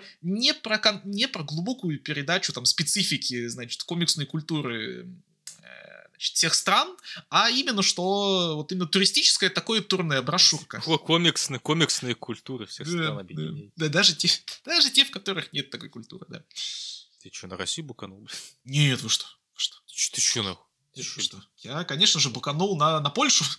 Я бы не иронично посмотрел на всякие, на какую-нибудь украинскую историю э, Бэтмена, просто потому что я видел много интересных как бы, картунистов, как бы, творцов как бы, государства Украины. Э, вот мне привозили всякие штуки, так, так что да, может быть, когда-нибудь, да. Во всяком случае, остается надеяться на то, что вот эту антологичную историю там, ни издательство, ни DC, ни Marvel в общем, забрасывать не станут, э, сколь бы оно там в потенциале не было бы, даже сказать так, убыточно в плане в плане прибыли, э, потому что, ну, в любом случае, типа, эксперименту интересный, и эксперименты такие лучше не забрасывать. Ну да, но я не думаю, что они их забросят, учитывая, что, ну, им, типа, им, с одной стороны, знаешь, ну, типа, антология — это штука сложная, потому что тебе сразу несколько авторских команд нужно, блядь, как бы в одну хуйню уместить, как бы, и со всеми графиками совладать и так далее.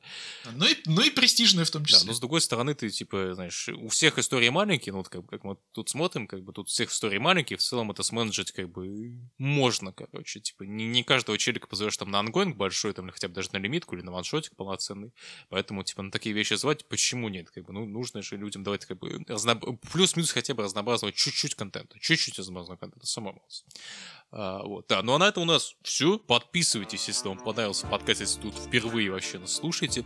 Подписывайтесь на наши всякие сервисы, где вы можете наш замечательный подкаст послушать. Подписывайтесь на Яндекс Музыки, на Spotify, на Google подкастах, на не знаю, на Apple подкастах, во Вконтакте у нас есть отдельная группа, где вы можете послушать все наши подкасты, там всякие статейки, на эти картиночки мы иногда всякие разные постим, там комиксы, странички и так далее. И если же вы хотите э, слушать наши замечательные голоса э, чаще, но в чуть-чуть более э, плохом качестве, блядь, то подписывайтесь на наш телеграм-канал «Гусарские баллады», собака аудио гусар в телеграме. Это телеграм-канал, где мы с периодической регулярностью, короче, отправляем голосовые всякие с нашими мыслями о комиксах. В общем-то, я э, раз в неделю как минимум туда захожу, чтобы насрать, короче, 30 минут голосовой, чтобы вы это потом слушали и, как бы, и, и балдели, и охуевали. Но, но людям пока нравится вроде как, да. Подписывайтесь опять-таки на наш Boosty, если хотите в нас э, денежечкой э, кинуть, и, ну, вот, вот это вот самое, да. А, вот, короче, кор- короче, да, всем, всем спасибо, что послушали. Надеемся, еще услышимся. Точнее, вы нас услышите, а мы вас нет. Надеемся, что, мы, что вы нас услышите, а мы вас нет. Это, блин, это, блин, это база. До новых встреч. Пока-пока. Пока. -пока. Пока.